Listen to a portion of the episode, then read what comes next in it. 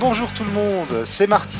Je suis ravi de vous accueillir dans cet épisode spécial de Comics Office le podcast où nous allons revenir sur une sortie récente de VO, à savoir les trois Jokers, Three Jokers de Geoff Jones et Jason Fabok. Et pour m'accompagner dans cette analyse qui sera, attention, 100% spoiler, mon compagnon de toujours pour ce genre d'exercice, Mr. René Bunny.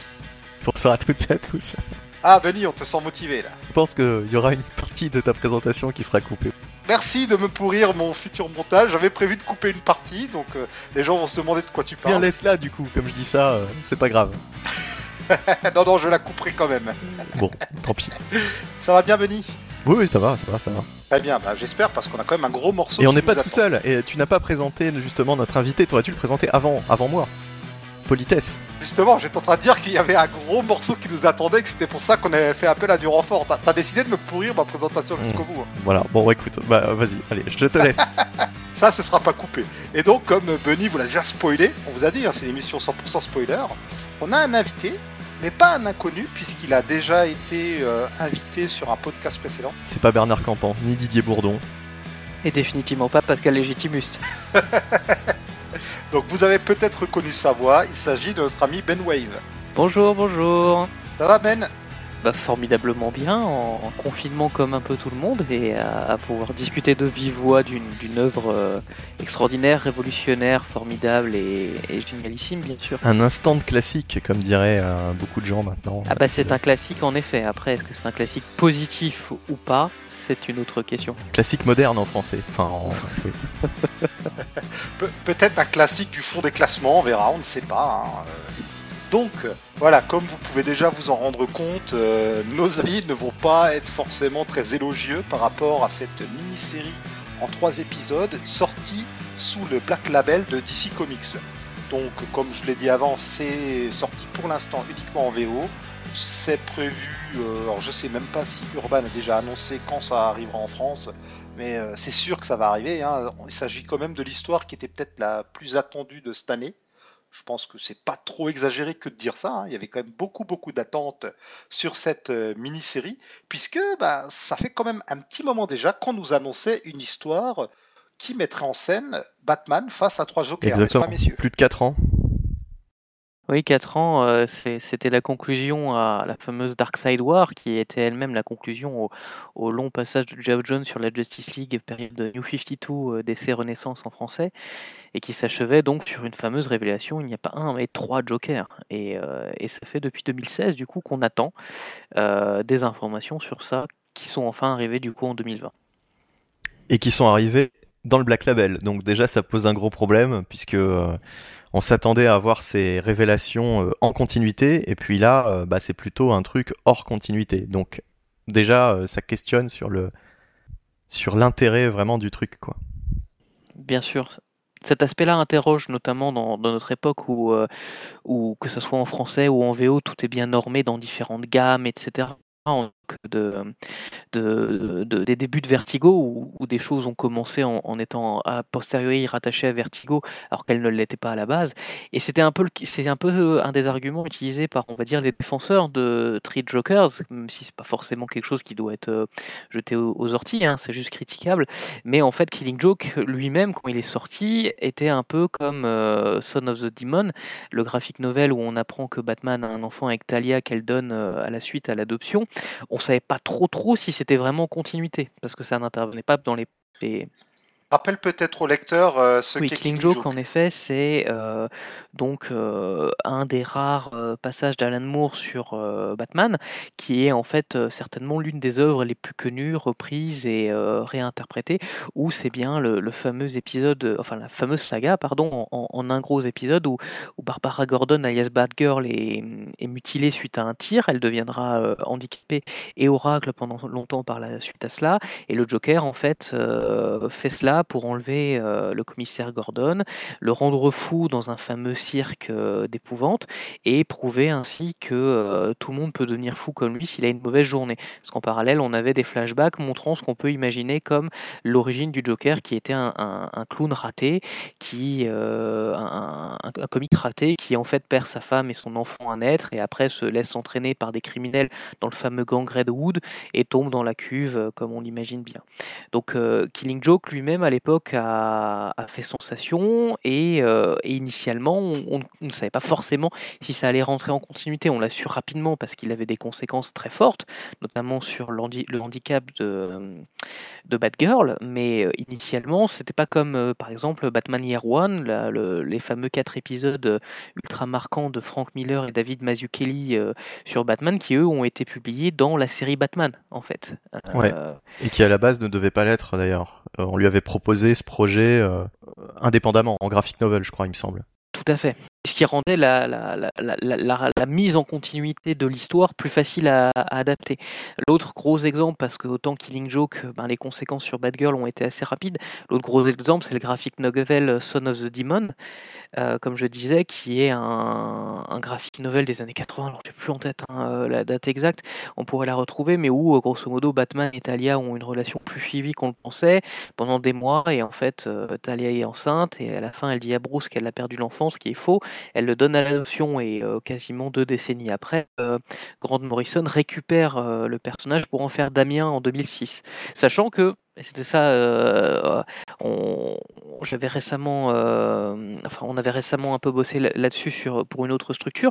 Damien a, des clones de continuité alternative qui sont euh, antérieure à, son, existence, notamment le fameux Ibn al-Rufar de, de Kingdom Come, où on voit un, un héritier de Razal Ghul qui est le fils de, de, Batman mais élevé par Razal Ghul, et aussi un, autre, euh, un autre récit hors continuité. Donc l'aspect de mettre en Black Label, ça interroge sur la mise en continuité, mais derrière, les défenseurs auront raison de dire qu'il y a d'autres anciennes, euh, autres exemples contradictoires. Ouais, alors, Sons of the Demon, j'ai vérifié, c'est 1987. Ouais. Euh, Donc voilà, c'est un peu la même époque que Killing Joke. Il y en a aussi dans la même époque où se déroule l'arc Death in the Family, où le Joker tue Jason Todd grosse période quand même pour euh, des chamboulements ou tout du moins des tentatives de chamboulement dans l'univers de Batman. Et euh, d'ailleurs, euh, Killing Joke, pour la petite histoire, c'est une œuvre connue et reconnue par beaucoup comme étant l'une des meilleures histoires sur Batman. Moi, ça m'a jamais, j'ai jamais été vraiment fan en fait de Killing Joke pour deux choses bien précises. Bon, premièrement, ce que tu disais, Ben Wave, tout à l'heure, sur le côté n'importe qui peut péter les plombs après avoir passé une mauvaise journée, j'ai envie de dire merci à Moore. Hein. Parce que bon, en soi, euh, c'est pas une grosse révélation non plus, quoi. Enfin, c'est pas, c'est pas un truc de ouf, quoi, comme on veut bien nous le présenter à chaque fois. Euh.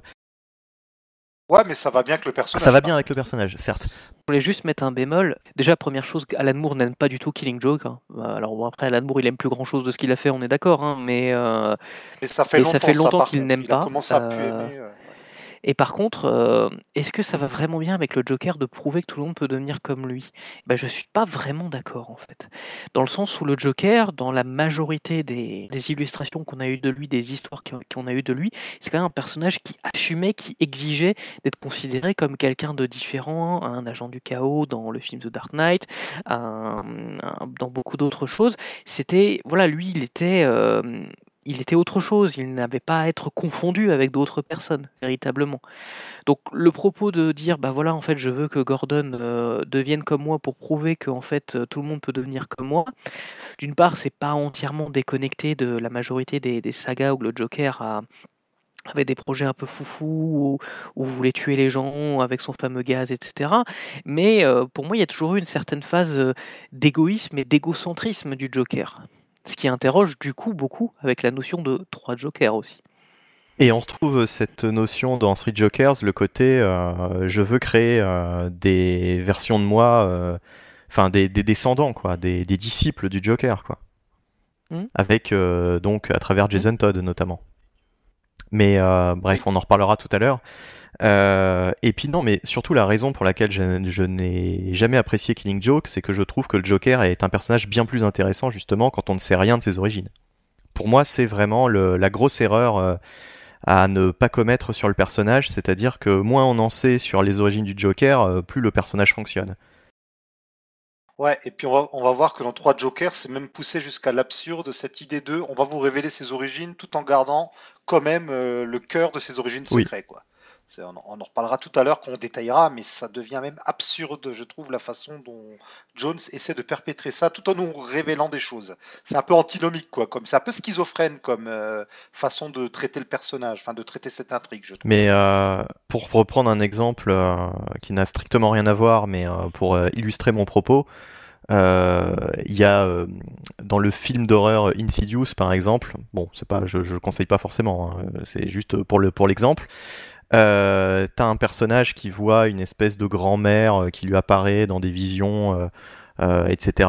C'est assez flippant, quoi. Et dès le numéro 2, euh, il t'explique en fait que la grand-mère, c'était pas une grand-mère, c'était un mec qui s'était déguisé en, femme, un ancien serial killer. Enfin, il donne des origines à ce, à ce personnage, à ces visions-là.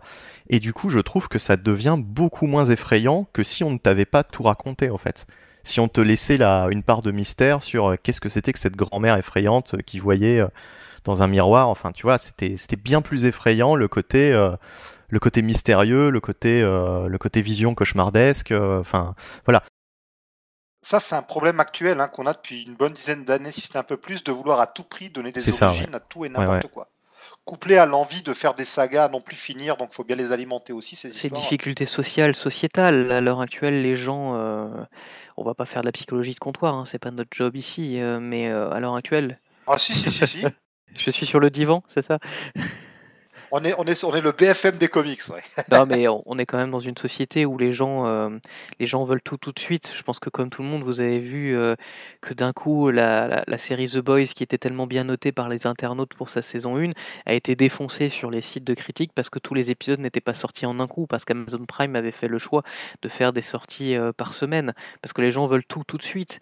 Là maintenant, les gens ne veulent plus un mystère ou s'interroger, les gens veulent tout savoir et si possible avoir ce qu'ils voulaient, ce qu'ils imaginaient avoir. C'est toute la problématique dans la culture populaire. Honey Bunny disait intelligemment d'Insidious, on peut sur quelque chose plus en lien en comics. N'avez-vous pas l'impression que Wolverine a perdu l'essentiel de son charisme et de son mystère depuis qu'on connaît ses origines?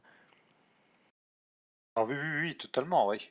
Et du coup, maintenant, on lui invente des enfants dont tout le monde se fout. Euh, ce qui reste quand même bien avec Wolverine, c'est qu'il a un côté très Highlander, c'est-à-dire qu'il a tellement un passé long et tumultueux qu'il y aura toujours des auteurs qui vont te sortir des, tu sais, des passages qu'on ne connaît pas. Et puis, et puis un passé qui se rallonge, vu qu'il est né à la fin du 19e siècle, mais que son temps de vie s'allonge, vu, que le, vu que les comics X-Men sont oui, dans oui, un présent tout à permanent. Fait. Mais dans l'idée, on a eu euh, enfin, Larry Hama, euh, scénariste euh, très sous-estimé, mais qui a hanté la série Wolverine dans les années 90. Ah, Larry Hama. un bon auteur, hein. d'ailleurs, c'est le seul qui a réussi un bon truc dans Iron Man 2020 récemment, mais c'est pas le sujet. Ah, je l'ai pas lu ça. D'ailleurs, Panini est en train de rééditer les intégrales Wolverine de Lariyama. De là espérer qu'on ait enfin la suite. Il y a un pas que je ne franchirai pas, mais au moins c'est de nouveau disponible. Ça fait des années hein, qu'ils ont commencé. Euh... Ouais, mais là, il y, a, celle des années 80, de 90 qui va être rééditée. Bon, je fais D'accord. Mais, mais, après, pour Lariyama, pendant longtemps, il a couru après une idée évoquée par Chris Claremont que Sab aurait été le père de Wolverine, en fait. Et euh, il y avait tout un aspect mystérieux, enfin ça a nourri des épisodes, alors évidemment pour rien a posteriori, ou rien, ou, euh, hormis la qualité intrinsèque de ces épisodes qui sont pas brillants mais qui sont pas mauvais. Mais ce que je veux dire c'est qu'à un moment, ce, besoin de trop donner d'éclaircissements à des personnages qui sont construits sur quand même fort compliqué. Euh, à mon sens, Christopher Nolan, et Dieu sait que sa trilogie euh, Dark Knight, je l'aime beaucoup, mais Dieu sait qu'elle a, des défauts. Dans The Dark Knight, le Joker donne trois possibilités d'origine, et chacun doit se débrouiller avec ça, et c'est parfait, en fait. Parce que du coup, chacun peut l'imaginer comme il le souhaite, et, on n'a pas besoin de plus, en fait. Donc, oui, et ça donne des super théories de fans, comme je vous conseille de vous renseigner sur celle qui veut que le Joker soit un ancien GI mutilé qui est pété un plomb, qui tient super bien la route. Euh, ça, ça nourrit comme ça plein de gens qui ont formulé leurs propres hypothèses. Et euh, ce qu'on fait nous déjà avec les comics, quoi. Mais Nolan a bien compris comment jouer sur, euh, comment faire jouer ce jeu-là dans un film. Oui. Et sinon, pour, pour rebondir par rapport à ce que disait, ce que disait Ben, il y a aussi le. Eh bien, j'ai complètement oublié. je, je, sais même plus sur quoi je voulais. Il y avait un truc sur lequel je voulais rebondir. Sur Wolverine et Larry Hama. Non, même pas. Non, non, c'était pour vraiment revenir au Joker. Mais du coup, j'ai perdu le fil de mes idées.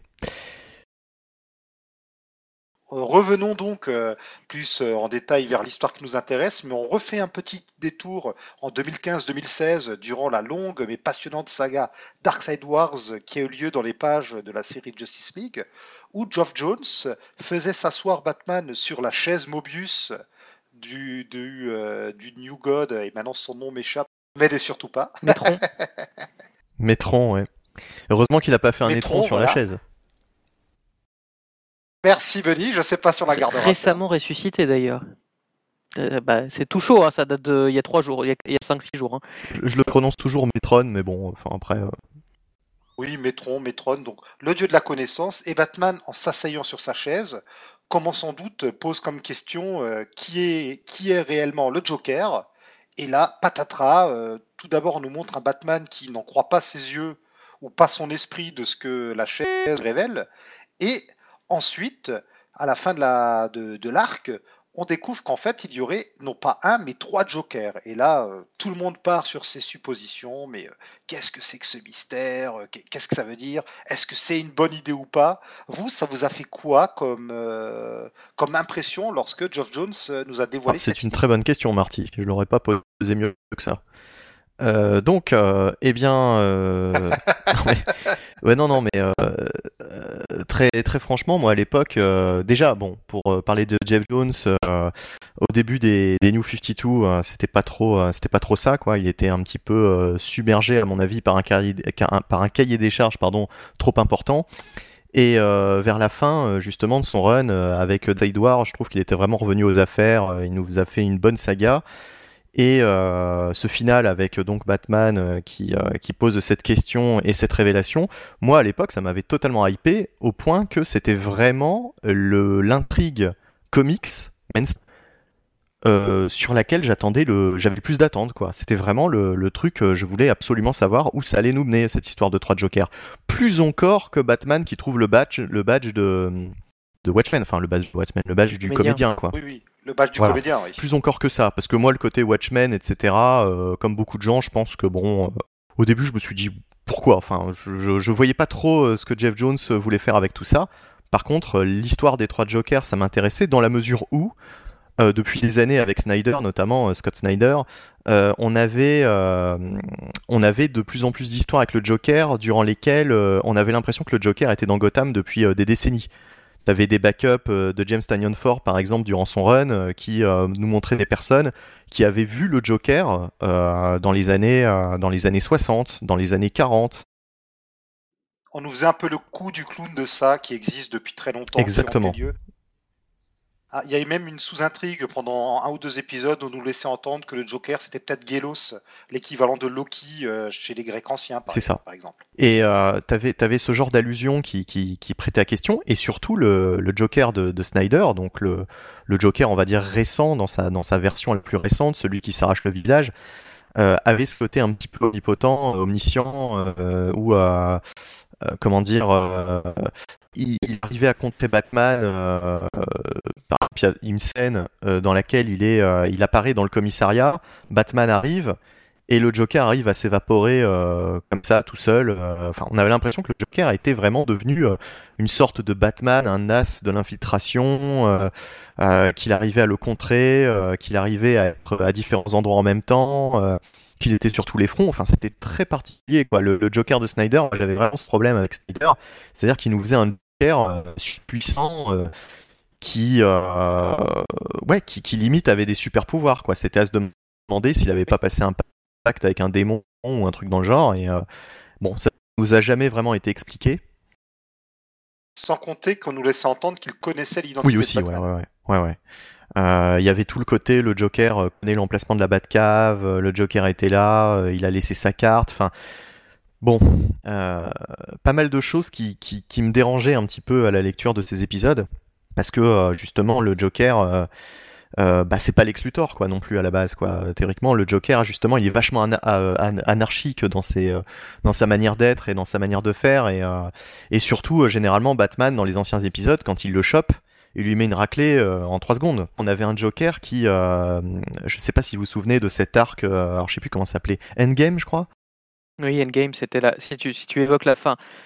Non, non, c'était ça. C'était ça. C'était, euh, ça commençait avec le Joker qui contrôlait. Déjà, pour aller dans ton sens complètement. Après, c'était euh, a posteriori la version de, Scott Snyder, en fait. Et, et, au final, a posteriori vraiment, on peut se demander si le Joker de son run New 52 n'était pas en fait un galop d'essai pour son Batman Who euh, le Batman Kiri. Excusez, excusez mon accent. Il est pas très beau. Donc le Batman Kiri, une sorte de, hein, qui, est pire, hein, une sorte de, ouais, je ne relèverai pas. Une sorte de Joker Batmanisé en fait. Au final, euh, un Joker euh, toujours aussi irant, mais euh, à qui on ne la fait pas et qui a 26 coups d'avance parce que lui aussi c'est le meilleur. Oui, c'était une game et ça commençait, comme je le disais, en fait, où le Joker contre la Justice League New 52 qui l'oppose à Batman en fait. Hmm. ça finit sous terre là avec proche d'un métal truc là. Dionysium, je crois que ça s'appelait comme ça, mais où tu vois le Joker tenir tête à Batman en combat et ce qui m'avait dérangé c'était que autant on pouvait expliquer qu'il avait une super force grâce à ce, produit, autant euh, on pouvait pas expliquer comment il pouvait euh, tenir tête à Batman, euh, comment il avait la maîtrise des arts martiaux, etc. Alors que Batman, il s'est entraîné des années, etc. Le Joker, normalement, Batman arrive à le maîtriser, quoi. Super force ou pas. C'est comme s'il était en face d'un Killer Crow ou d'un Bane, Batman arrive quand même à leur tenir tête, quoi. Euh, Parce que c'est le chaos du, c'est le, kung fu du chaos, voyons. Oui, c'est le, la technique de l'homme bourré, euh, comme dans Dragon Ball, quoi. Oui, non, mais c'est, je, suis assez, je, suis assez d'accord pour dire qu'en 2015-2016, il y avait, euh, il y avait suffisamment d'indices pour que cette révélation, autant surprenante qu'elle soit, puisse intriguer. Ah oui, et je comprends entièrement ton avis que du coup, ça a créé, ça a créé une hype, un buzz, etc. Parce que c'est vrai, avec tout ça, c'est pas faux. Euh, pour, euh, pour du coup me lancer aussi. Moi à l'époque j'avais arrêté de lire Scott Snyder, j'ai lu, j'ai lu tout ça par la suite euh, parce que j'avais arrêté parce que ça ne me plaisait plus. J'avais suivi Justice League de Jones envers et contre tout, qui s'était bonifié à mon avis à partir de Forever Evil et notamment à partir du moment où il intègre Lex Luthor dans la Justice League, ça devient bien. et a posteriori aussi à partir du moment où euh, j'ai envie de te dire, euh, Jeff Jones, on a l'impression qu'il s'en fout complètement des, des New 52 et qu'il fait son truc, quoi. Enfin, je veux dire, voilà, quoi. Il, ne tient pas compte de ce qui se passe dans Green Lantern. Il, ne, il ne, de toute façon, sa première année, elle est prête. Elle est, bah, elle est pourrie parce qu'il parle d'une continuité récente, euh, ça fait 5 ans qu'ils sont en activité, enfin, ça n'a ni queue ni tête, quoi. C'est-à-dire que ça n'a pas de sens. Ouais. Oui, non, les, les, les, ces deux premiers numéros, enfin ces, ces, deux premières sagas sur Justice League sont, sont, sont rongées par le fait que euh, ça doit, la première doit se passer 5 ans avant, mais après il a quand même envie de montrer une Justice League qui explose parce qu'ils se prennent, ils, se font pas vraiment confiance, mais ça fait 5 ans qu'ils sont ensemble, donc ça n'a pas de sens. Oui, du coup cette annonce de, euh, voilà, il y a trois Jokers, alors moi je vais. Ouais, vas-y Marty. Pauvre Ben, il n'arrivera jamais à terminer le deuxième arc. non, en fait, le deuxième arc se passe dans le présent des New 52, mais ils sont écrits comme si c'était la suite directe du premier arc qui se passe cinq ans avant. Donc on, voit qu'il y a eu des interférences éditoriales derrière, en fait. C'est ça. Euh, et du coup, cette fameuse révélation de la Dark Set War, moi je vais être honnête, je trouvais que c'était de la merde en fait. Euh, bon, j'avais évidemment, comme, comme je l'ai dit, j'avais pas ces éléments hein, du run de Scott Snyder euh, parce que je lisais pas à l'époque. A posteriori, j'ai vu les liens. Moi, j'ai trouvé euh, déjà que si Batman se monte sur la chaise Mébius, c'est pas la première chose à laquelle il va penser. Mais c'est mon avis ok. Et je me suis dit, mais trois jokers, mais pourquoi en fait? Pourquoi trois? Pourquoi pas quatre? Pourquoi pas six? Pourquoi pas douze? Enfin, pourquoi, pourquoi se bloquer à trois? J'ai trouvé ça naze. Et plus le temps est passé, plus j'ai trouvé ça toujours encore plus naze. Euh, pour une bonne raison, parce que, hum, alors évidemment, on peut se dire, avant de lire trois jokers, ok, euh, trois jokers, ça peut expliquer les multiples on va dire, euh, approches du Joker, les multiples versions. Euh, j'avais lu il n'y a pas si longtemps euh, un beau recueil d'Urban sur les dailies, c'est-à-dire ces, ces, comic strips qu'on pouvait lire dans les années 40, avec dedans des extraits, enfin des épisodes comme, dans les comics. Et il est vrai que le Joker ne ressemble à rien à ce qu'on a maintenant. Hein. On est proche hein, vraiment du, du, Joker des années 60 de la série télé avec Adam West Après, euh, par la suite, il y a eu Killing Joke, il y a eu Death in the Family, etc. Enfin, il y a eu beaucoup de choses. Et c'est vrai, on peut s'interroger sur ces différentes versions. On peut se dire, a priori, ok, ben trois Jokers, ça pourrait expliquer tout ça, mais au final, euh, au-delà de la qualité intrinsèque de l'œuvre, euh, je trouve que c'est bloquant parce qu'un autre auteur avait déjà donné une idée qui, pour le coup, était pas mal et pouvait expliquer, pouvait simplifier. Grant Morrison, dans son fameux passage qu'on retrouve en VF, Grant Morrison présente ou dans un épisode affreux, alors là je préviens tout de suite, hein, il est affreux à lire et à voir parce que c'est un épisode en prose, Grant Morrison n'est pas très bon euh, prosatier, pour dire les choses comme elles sont. Et en plus, c'est illustré dans, un, dans une approche graphique vraiment très désagréable, avec un peu comme si vous imaginiez euh, quelqu'un dessinant des Sims en Batman et Joker, c'est un peu ça, tellement c'est moche, euh, où en fait on apprenait que le Joker a une psyché, un esprit, un cerveau modifié par le bain d'acide et autres, qui en fait très régulièrement euh, se recordonne, c'est-à-dire que sa matière grise change dans sa tête et, ça change sa personnalité et ça influe même un peu sur son physique. Il se tient plus ou moins droit, euh, son... il oriente différemment son visage, etc. Et c'était la, période où euh, Grant Morrison avait aussi changé encore euh, le look du Joker. Avant Snyder, là c'était le, Joker qui avait une espèce de balle dans la tête et qui avait aussi le sourire d'ange de, du Dark Knight, quoi, de la version Nolan par-dessus par -dessus son, et il avait une chemise vitale et c'était une nouvelle version par rapport à ça. Et je trouvais que cette explication, bon après elle ne tient pas hein, sur des phénomènes euh, scientifiques ou autres, mais elle avait l'avantage d'être suffisamment floue mais cadrée pour dire ok, voilà. Donc si son cerveau il change, ça se recoordonne, c'est à cause de ça qu'il y a plein de versions, c'est à cause de ça que il est, il est imprévisible. Là, trois jokers, euh, j'ai toujours trouvé que c'était pas, pas plus que ça. Et, ces trois numéros m'ont pas, donné euh, d'argument contre, véritablement. Je pense qu'on peut peut-être là, du coup. euh, enfin, il y a Marty qui a pas donné, à mon avis, son, avis sur son, son ressenti initial. Oui, est-ce bien utile? D'entendre des bah, inepties. bah oui, c'est utile parce que parce que je suis un peu entre vous deux. Vous voyez, je suis le troisième Joker qui est différent de, vous deux. Enfin, comme les, comme les trois Jokers, à la fin, tous les trois la grande question. De toute façon, je suis le plus cinglé de vous trois, donc euh, voilà. Alors, alors moi, le mystère, je me suis dit, tiens, c'est vers où il va là? Vers où il va parce que euh, c'était intéressant cette idée que ben, il y a peut-être plusieurs jokers et en même temps est-ce que c'est pas complexifier le bousin pour rien? Euh, comme tu le dis Ben il y avait cette super explication de Grant Morrison et je confirme que par contre l'épisode lui il est horrible à lire. Je l'ai lu j'ai dû m'y reprendre à trois fois je pense.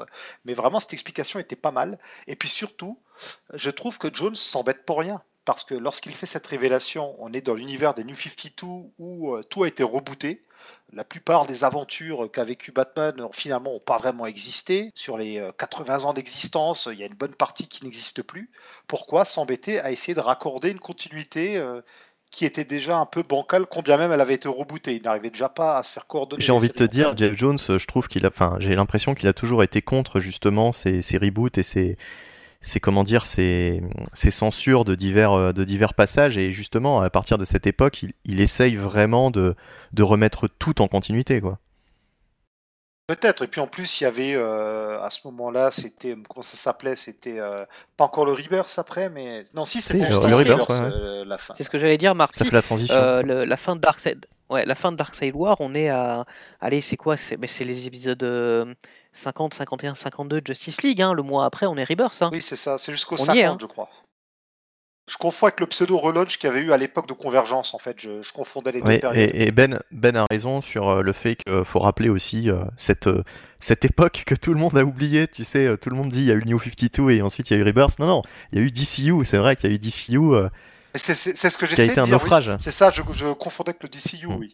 Oui, le DCU, mais la Justice League, par contre, pendant le DCU, ne bougeait pas. C'est justement, ironiquement, le moment où Geoff Jones a, je sais pas, repris du poil de la bête sur ce titre-là. C'est aussi le moment où il avait lâché euh, Green Lantern et Aquaman, et où vraiment il se concentrait sur la GL et il nous a livré peut-être ses meilleurs numéros. Mais je me disais, pourquoi, quand bien même on va peut-être remettre des pans de l'ancienne continuité, pourquoi s'embêter à autant complexifier le bousin? Mais je faisais confiance à Jones. Ça restait un auteur bah, qui nous avait émerveillé. J'ai un peu l'impression, oui.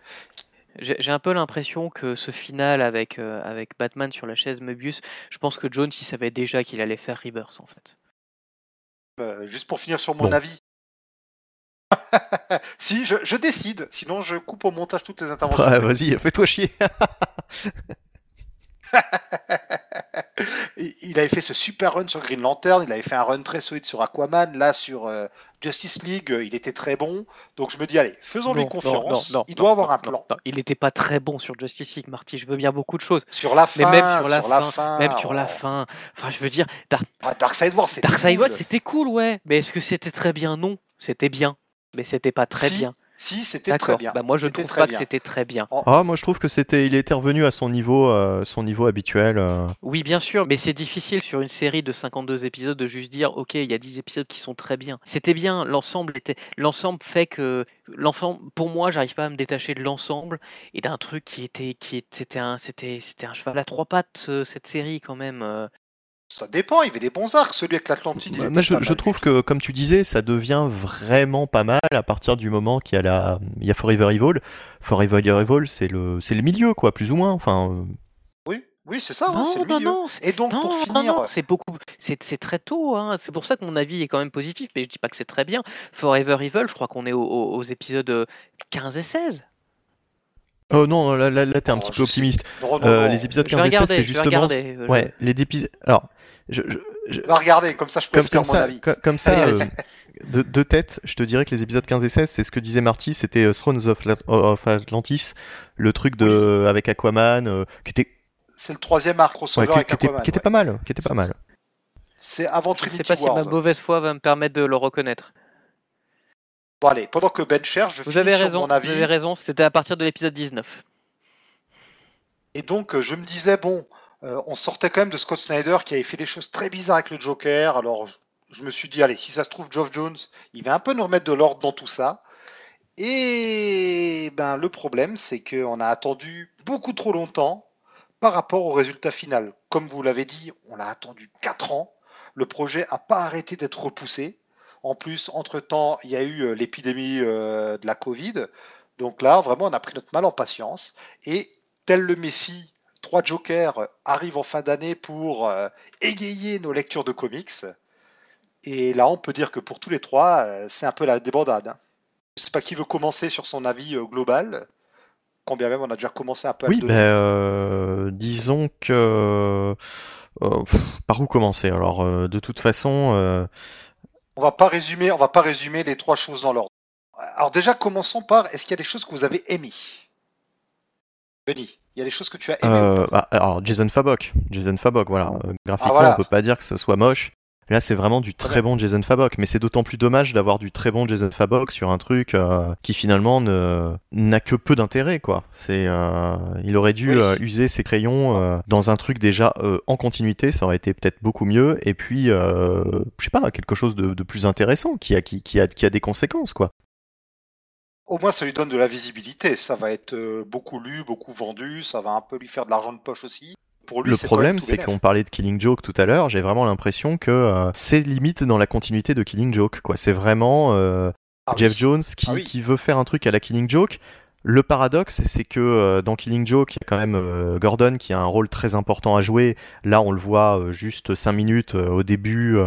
il rencontre Batman et puis c'est tout. Enfin voilà, finalement, il a quasiment aucun rôle à jouer. Et dans Killing Joke, euh, il n'y a absolument pas Jason Todd. Là, Jason Todd, par contre, euh, a un rôle justement. Il a un petit peu le rôle de Gordon dans Killing Joke, c'est-à-dire que le Joker essaye de faire de Jason Todd son successeur à un moment donné. Lui et Joe Chill, avec les deux, ils nous font un peu le. Euh, enfin, Joe Chill, on en reparlera. C'est, je trouve même qu'il y a un raté par rapport à ça, mais on en reparlera tout à l'heure. Mais donc clairement ici, après Doomsday Clock où euh, Geoff Jones touchait euh, à Watchmen, et même après son run de Green Lantern où Geoff Jones puisait dans les idées d'Alan Moore, cette fois-ci, Geoff Jones ouvre sa bibliographie euh, d'Alan Moore chez DC, il, voilà, il promène son doigt et pouf, on a l'impression qu'il est tombé sur Killing Joke, et il se dit, allez, je vais faire mon récit inspiré de Killing Joke.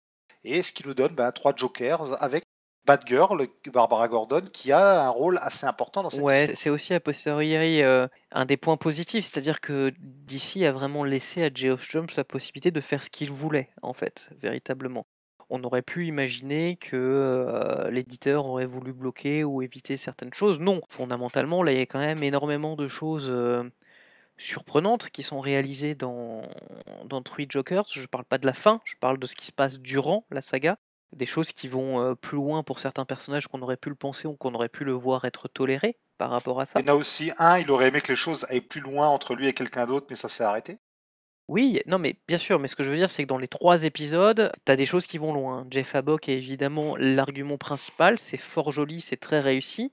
Bon, c'est complètement dans la lignée hein, de la fameuse Dark Side War, hein, qu'il avait déjà réglé quand même, euh, enfin réalisé à l'époque. Donc oui, c'est très bien.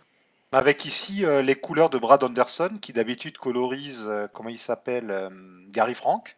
Oui, ça se sent un peu. Et quand ici, même. ça se marie très très bien avec Fabok, au point où je croyais que c'était Frank par moment. Ouais, moi je préfère sans ces couleurs, Favok, mais c'est très joli quand même. Et Jeff Jones, ce qui est bien, c'est qu'il va au bout de son idée. Le seul problème, c'est l'idée, en fait. Au-delà du, du 3 Joker, moi j'ai été complètement déçu, en fait, par cette saga. Ma première réaction à la fin du troisième épisode, ça a été purée, mais tout ça pour ça, en fait. Tout ça pour ça. Parce qu'après, derrière, évidemment, euh, il y a des conséquences. C'est pas un récit entièrement neutre. Mais ce sont d'une part des conséquences qui peuvent être complètement écartées, complètement. Marty disait là qu'il y avait deux personnages qui se rapprochent de manière sentimentale, mais c'est fait d'une façon que euh, derrière les auteurs peuvent décider de ne pas le reprendre et les personnages peuvent très bien le vivre comme ça. Ou ça pourra être ressorti du placard dans 15 ans quand on n'aura pas d'idée sur eux. C'est vraiment. euh, Voilà.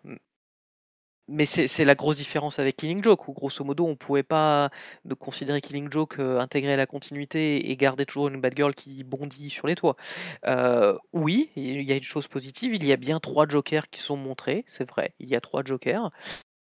Par contre, euh, en fait, ça ne tient pas. Parce que cette idée, en commençant Three Jokers, on sait qu'on a, on connaît un Joker, on va nous en présenter deux autres. À la fin de trois Jokers, bah, en fait, il y en a plus qu'un. Comme tu le disais au début de l'émission, c'est exactement celui au- qui fait le plus Joker à nos yeux. Oui, c'est le plus emblématique. Exactement. C'est l'iconique, quoi. Exactement. Nos auditeurs euh, peuvent s'en douter, ils l'ont peut-être vu sur des, sur des previews. Euh, Il y a trois Jokers, en effet. Le Joker criminel, qui fait écho au Joker des années 40, que j'évoquais avant dans le Batman Dailies. Euh, le Joker euh, comédien. oui, celui qui ne sourit pas, donc- justement. Voilà, exactement. Le Joker comédien, celui qui est identifié comme celui qui a, qui a mutilé Barbara Gordon parce qu'il était un comédien raté qu'on a vu dans Killing Joke. Et le Joker clown, euh, qui a tapé à mort euh, euh, Jason Todd et, euh, et qui a priori serait celui qu'on voit depuis tout le temps mais qui a tellement divergé. Ça aurait été donc celui de Morrison avec une balle dans la tête, celui de, celui de Scott Snyder euh, qui se faisait prendre euh, pour, euh, pour un demi-dieu. Donc euh, là il y a trois, il y a trois Celui Jokers. des années 70 aussi qui faisait des blagues rigolotes. Oui, ça, ça, on pourrait dire que c'est le comédien. Ou on ne sait pas. Et c'est ce problème, et en fait, chaque épisode euh, donne son lot d'espoir pour la suite sur beaucoup de choses, mais en fait, il n'y a rien qui ne va vraiment plus loin. Tout retombe comme un soufflet très rapidement. Tout ça pour ça. Parce que comme je l'ai dit, moi j'étais pas pas passionné par cette idée, mais ah, pourquoi pas Allons-y, euh, faisons les choses bien. euh, mais non, en fait, moi je suis extrêmement déçu et euh, ça ne fait que confirmer deux choses. La première, c'est qu'à mon avis, Joe Jones ne sait pas écrire Batman. Il ne le sait pas, il n'a pas su le faire euh, titre. Ces Batman Earth One ne me plaisent pas non plus. Alors là, là, là, tu vois, sur sur euh, Earth bah, je te rejoins là. Justement, euh, moi, euh, je suis l'un des rares parmi mes, mes collègues ou lecteurs de, de, de comics n'est pas accroché à sa à son Batman Earth. J'ai trouvé ça quelconque, quoi. Je j'ai ouais, j'avais l'impression que Jeff Jones n'avait rien à dire sur Batman, alors qu'il a tellement de choses à dire sur Superman, Green Lantern, enfin sur tellement de personnages de l'univers DC. Mais à chaque fois qu'il est sur Batman, je le trouve quelconque, quoi. Alors que moi j'ai bien aimé, tu vois, Earth. Donc bon. Après, ça c'est une question personnelle, mais je, je- je- je suis assez d'accord avec cette idée qu'il n'a rien à raconter en fait. Ça, se- euh, moi je le sens parce qu'au final c'est de la ressucée assez basique. Alors après il y a la difficulté, c'est Ouais. énormément de choses ont été racontées avec Batman, énormément, énormément, à la différence de, de- de Flash ou autre. Mais si on regarde les grands succès de Joe Jones, c'est essentiellement sur des personnages très lumineux quand même, très positifs. Oui, totalement. Bah, son- le personnage emblématique qu'il a créé, c'est Stargirl. C'est quand même un personnage euh, qui est enjoué, qui représente la joie de vivre et l'optimisme. Geoff Jones, on le veut sur des récits colorés. On veut, le- on veut voir des arcs-en-ciel, tels les sept euh, corps du Green Lantern Corps. On, on le voit avec Superman. Il a fait un super Superman, vraiment, je trouve, qui renoue avec euh, le côté vraiment euh, optimiste, plein d'espoir, euh, que symbolise le héros. Il n'a pas du tout sa place chez Batman. Par contre, James Jones a peut-être des tendances à faire des récits trop gore, je trouve, surtout depuis une dizaine d'années. Mais, mais justement, tu vois, tu dis il fait des trucs optimistes, mais euh, Jeff Jones, on lui reproche aussi souvent de faire trop grim and gritty. Donc, euh, Oui, mais c'est souvent, alors c'est vrai, hein, c'est une réalité qui fait, qui fait dans le Grim and Gritty, mais souvent c'est aussi pour euh, glorifier la réaction héroïque du personnage lumineux Hmm. face à, à- à l'horreur. Et c'est tout, le- Ouais. toute la difficulté de, de, de, de- de devoir manier un personnage qui lui est lui-même pas, pas lumineux, c'est que sa, réa- sa réaction, elle sera jamais aussi exceptionnelle que, enfin, Marty évoquait son Superman, je trouve que la plus belle scène de son Superman, alors il y en a beaucoup, hein, mais c'est dans le story arc sur la Légion des super-héros, où, où- où Superman n'a plus de pouvoir parce qu'ils ont mis un soleil rouge, et d'un coup il s'oppose seul à, aux, terriens euh, racistes, et d'un coup le soleil revient, et, et, malgré la, douleur, la violence, il se, il se lève parce que c'est Superman, quoi. C'est comme ça. On peut pas l'imaginer avec Batman. Donc moi je pense que je pense qu'en effet qu'il n'a rien à raconter sur Batman parce qu'il n'y arrive pas, si vous-même il n'y arrive pas, et surtout je pense qu'il a fait son temps chez DC. Euh, il a été dit avant que maintenant Geoff Jones il regarde sa bibliographie pour faire la suite de Moore, c'est quand même un gros aveu d'impuissance à partir du moment où en fait tes interventions principales consistent à donner suite au plus grand succès de quelqu'un d'autre. Oui, tout à fait, ouais. ouais, ouais, non, mais ça, c'est. euh, C'est vrai que c'est problématique. Alors, par contre, Doomsday Clock, euh, moi j'ai beaucoup aimé Doomsday Clock. Je trouve que c'est plus un hommage à Moore qu'une suite euh, en fait à son œuvre, quoi. Je, je ne trouve pas qu'il ait voulu singer Moore. Même dans Street Jokers, hein, finalement, il écrit pas vraiment comme, comme Alan Moore, quoi. C'est quand même, c'est quand même très différent la narration de Street Jokers. Il a son propre style. Après, derrière, bon, c'est là où ton divergence, c'est dommage, on- ça se passait bien temps. Mais ce que je veux dire, c'est que moi, je n'ai pas aimé Doomsday Clock, pas- malgré que c'est un récit qui, mon On n'a pas parlé d'Oxepox, hein. ça aurait pu être pire. Oh non, pitié, pitié, on se lance pas sur les X-Men. Non, non, non, non, non. Ah non, non, non, non, on reste chez DC, on reste, on reste chez DC. Mais ce que je veux dire, c'est que Doomsday Non, Clock, on, juste on fera euh, un, un prochain spécial. Non, juste pour un aparté, euh, Doomsday Clock, c'est un récit qui, à mon sens, a beaucoup de qualité, plus que Three Jokers d'ailleurs, euh, mais Oui, qui, pour problème. moi est, qui pour moi est raté parce que il est, euh, pour moi, en fait, la, la fusion bâtarde de deux idées qui ne correspondent pas. D'une part, il y a l'aspect suite à Watchmen, qui est certes moins prégnant, mais qui est quand même assez présent parce qu'on est, on a la suite directe du destin des personnages de Watchmen, et en même temps une saga sur euh, la Superman Conspiracy euh, chez DC, euh, saupoudrée d'un aspect cosmique. Donc pour moi, c'est une œuvre bâtarde qui est ratée parce qu'elle est bâtarde, parce qu'elle n'arrive pas à se positionner, qui a beaucoup de qualité, qui a un dernier épisode qui est très sympa, hormis la dernière page qui est vraiment lourde. Doomsday Clock, euh, avec les initiales de... Ça se voulait un peu l'équivalent de Crisis quand même, hein, sur l'idée, hein, Mhm. sur le fond. Mhm. Et ça tape, ça tape à côté quand même. Et ça tape à côté parce que il a essayé de créer, de, créer de, enfin de, de fusionner deux sagas qui qui ont pas de sens entre elles. Donc moi je pense que Jeff Jones il devrait d'ici et retourner chez Marvel par exemple, ça lui ferait du bien, ça nous ferait du bien aussi.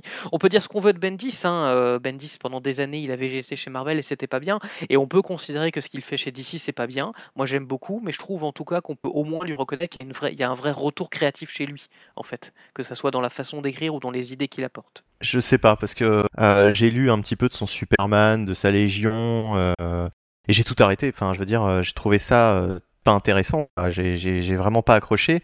Alors que ce qu'il faisait chez Marvel euh, sur All New X-Men et Uncanny X-Men, bah, j'ai limite préféré. Quoi. Disons qu'il y avait 50% que j'ai aimé et 50% que je n'ai pas, je n'ai pas accroché. Donc euh, voilà, c'était du 50-50. quoi. Il y avait un arc bon et un arc mauvais.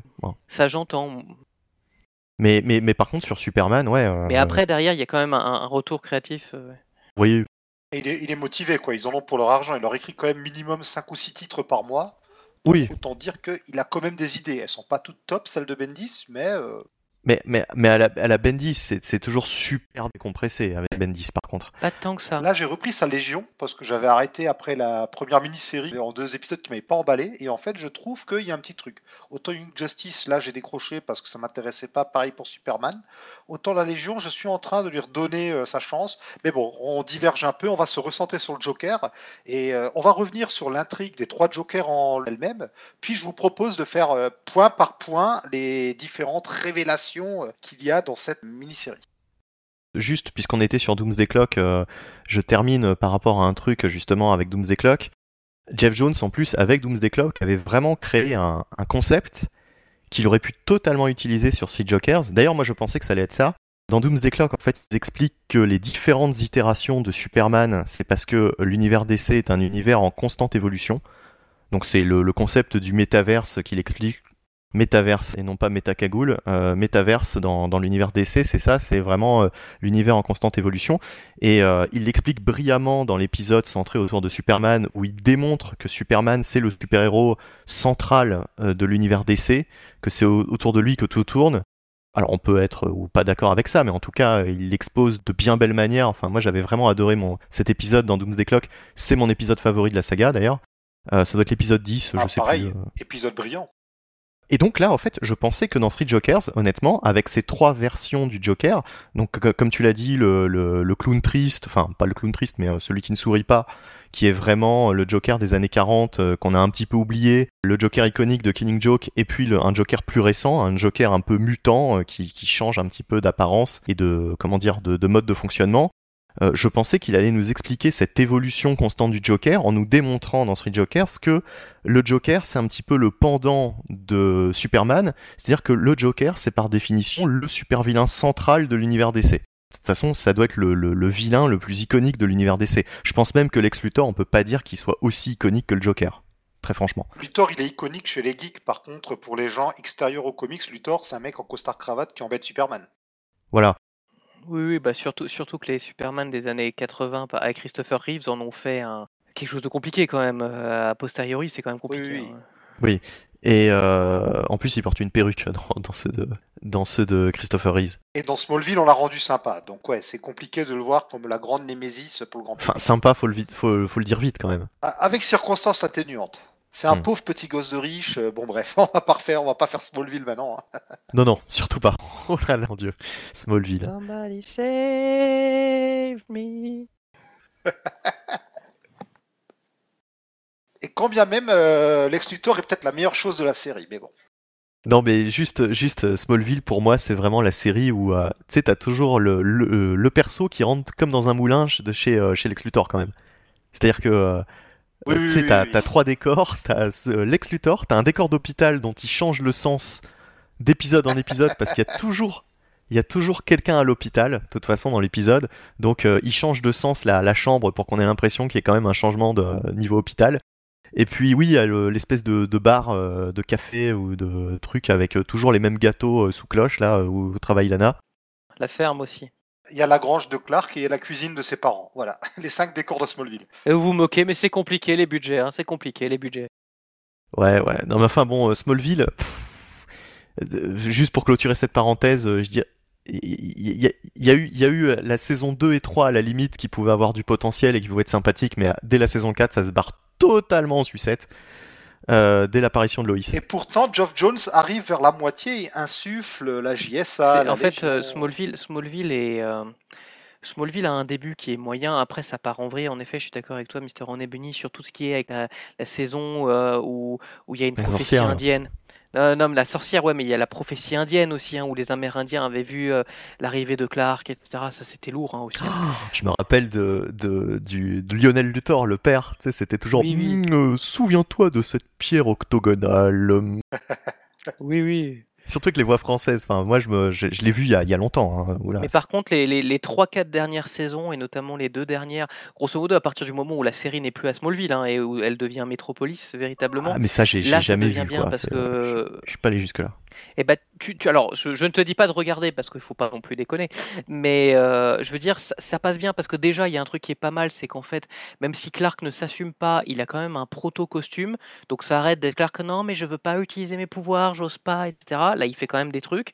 Il y a une pseudo-Justice League autour de lui, t'as un Green Arrow, euh, et, derrière, t'as des épisodes avec la Légion, avec la JSA, enfin, ça s'organise et ça devient, ça devient plus intéressant. On est vraiment sur un un jeune Superman qui hésite à s'assumer publiquement, mais qui, est d'héroïque. Parce que c'est ça qui est difficile avec les premières saisons de Smallville, c'est qu'en fait, Clark, il ne veut pas aider personne. Enfin, il, il se sent forcé d'aider les autres et surtout, il se cache. Ce qui n'est pas ma vie.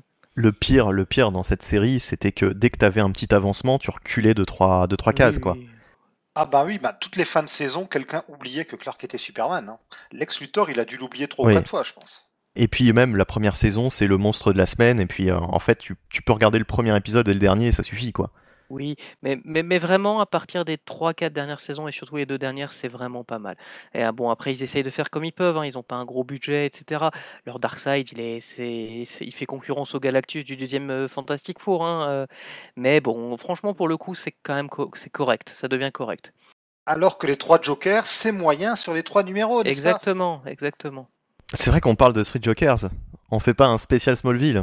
On, on devrait, visiblement. On continue sur le mystère des trois Jokers parce qu'on nous révèle quand même qu'il y a plusieurs tentatives pour faire d'autres Jokers. hein. Il, y a, il y a un dentiste, un pêcheur, un, euh, il y a toute une Juste liste. Marty, puisque j'étais parti sur mon sur mon truc là, euh, Doomsday Clock, etc.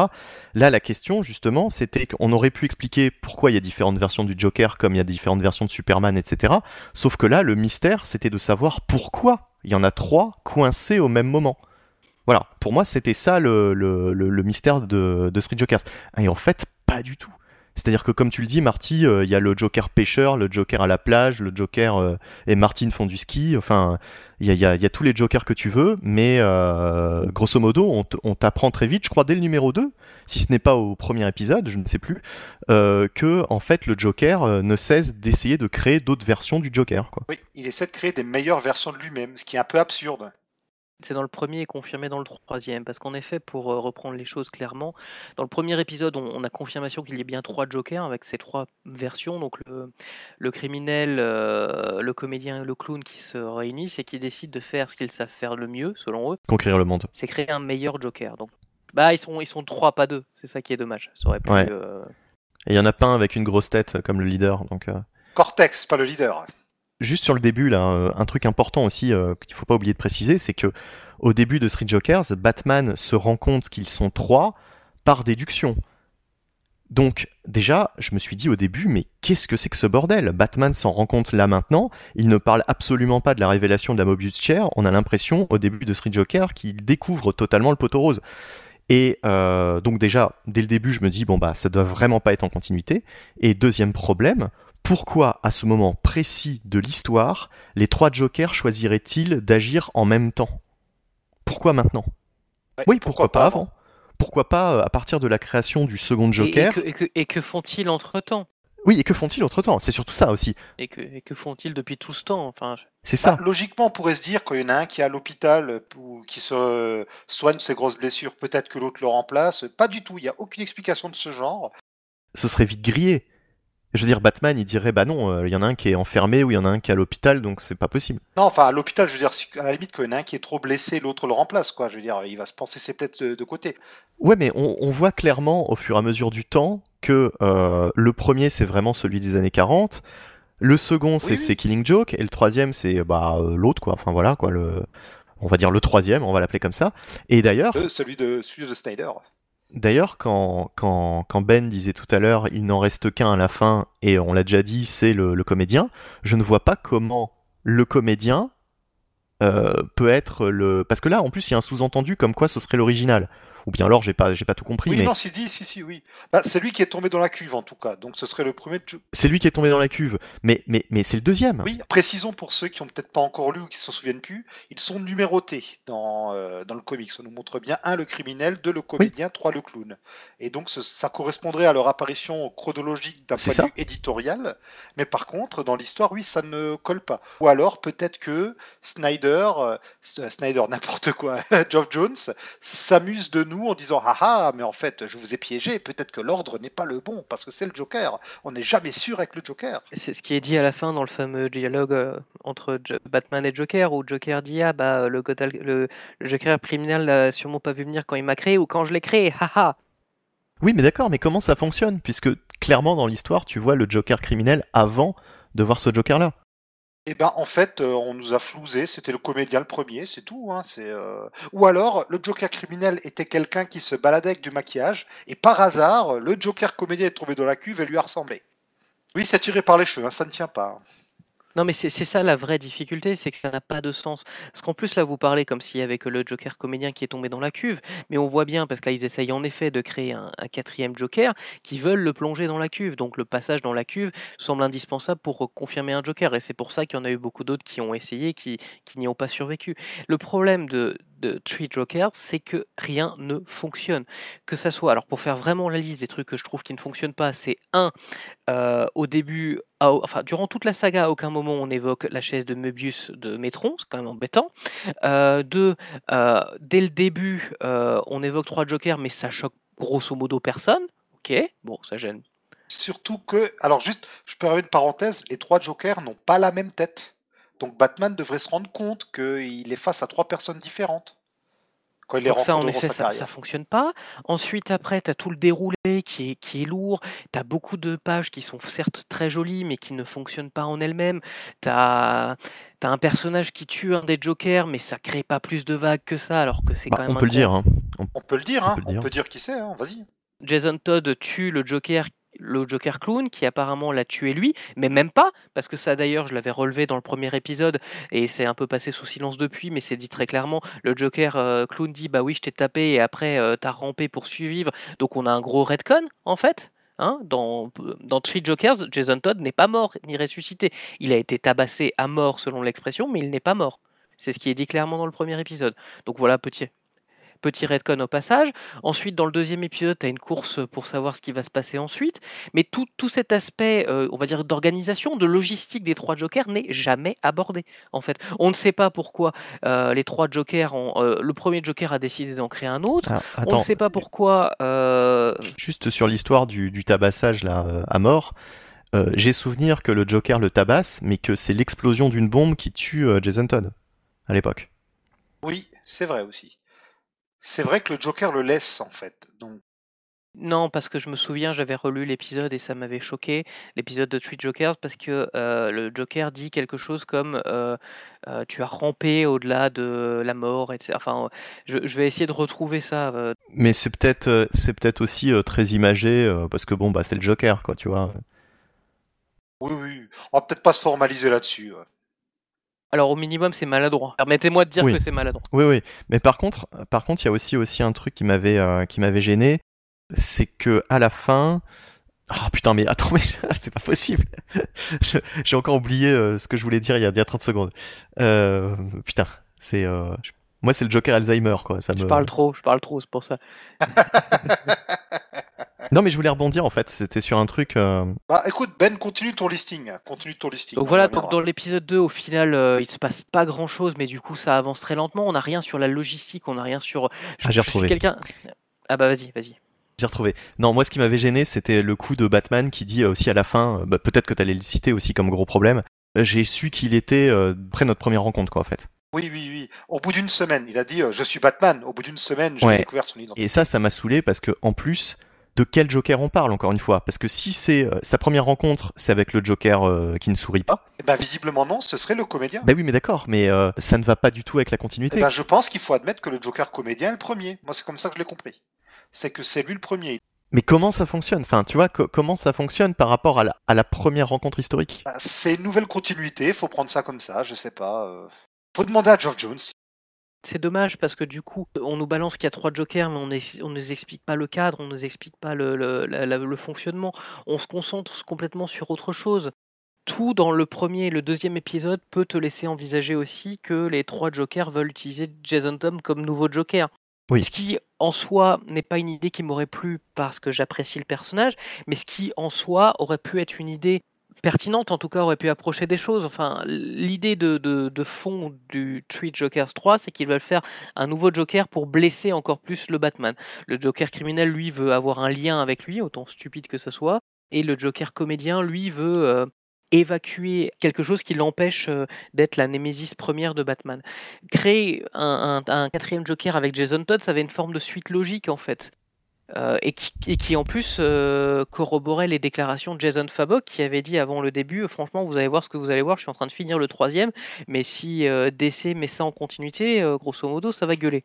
Bon je vois pas trop ce qui va faire gueuler à la fin du 3 Joker troisième hein, bah peut-être le côté révélation que sa famille est toujours en vie quoi Oui, bah c'est ça le gros spoiler qu'on peut- le gros spoiler pardon qu'on peut laisser à nos auditeurs. En effet, on apprend. Donc en effet, comme je le disais, il y a trois, il y a deux jokers qui meurent. Donc c'est le Joker clown et le Joker euh, criminel. Et il y en a qu'un seul qui survit, c'est le comédien. Et on apprend que donc le comédien, celui qui était donc un comique raté dont on voit les flashbacks dans Killing Joke, bah, sa femme n'est pas morte, son bébé n'est pas mort. En fait, ce sont les policiers qui l'ont exfiltré parce que elle avait peur pour sa vie parce que euh, parce que c'était un comique raté et violent. Donc elle a, elle a disparu et en fait Batman depuis toujours sait que le Joker est cet homme et refuse de le dire parce que sinon, sinon quoi en fait? J'avoue, je n'ai pas compris quel serait le risque pour cette famille véritablement euh, de, de, de Une savoir. famille qui a changé de nom et Bah qui vit oui. en Alaska. Bah oui. Comme l'homme à la cigarette dans X-Files. tu sais, euh, quand il était en, en retrait comme ça, il était dans une petite cahute, euh, ça m'a fait vraiment penser à ça. Enfin bref. Ouais, tu veux dire le père de Fox Mulder? Oui, oui, et tu- le, le- le père de l'enfant de Scully aussi. Si on en croit la dernière saison. Exactement. Oh putain, le gros spoiler, mange ton spoiler, tiens, ceux qui l'ont pas vu. Non, c'est pas grave s'ils l'ont pas vu.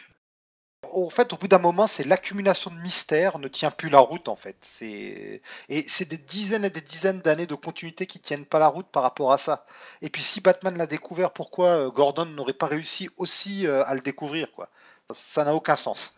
Oui. Alors ne serait-ce que pour les épisodes des New 52, n'y a-t-il pas au moins une case où Batman ne se dit pas tiens si seulement je savais qui il était ou euh, des, des moments où il se parle à lui-même. Il y, a- il y en a plein des moments où on voit les bulles de pensée de Batman où il dit clairement qu'il connaît pas l'identité du Joker.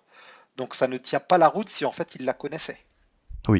Il y a tellement de problèmes en fait sur trois épisodes en plus, c'est très court. Je pense que pour le Joker on a bien euh, analysé le, le bousin. Attends, juste, j'allais dire un truc par rapport à, à ce que disait Ben sur la, la, famille euh, en Alaska, là. Il y avait aussi une saga euh, dans euh, Gotham Knights à l'époque. Donc on pourrait dire que bon, ça ne compte plus, hein, c'est peut-être plus en continuité, bien que normalement Jeff Jones nous a expliqué que tout était en continuité. Mais dans Gotham Knights, donc le fameux run d'Edgy Lieberman dont je te parle souvent, Marty, oui, oui. Il y avait un arc, euh, je crois que c'est son premier arc d'ailleurs, où il fait des révélations en fait sur ce qui est vraiment arrivé à la famille du, Joker. Il me semble que dans cette histoire, euh, il restait bien mort, mais euh, que les, circonstances de leur mort étaient, euh, différentes. On apprenait, on avait des révélations en fait sur qui était vraiment responsable de, tout ça et que c'était pas vraiment accidentel. Je ne sais plus en détail, mais je vous invite à rechercher le Gotham Knights. Alors ça doit être l'épisode 54, me semble-t-il, de mémoire.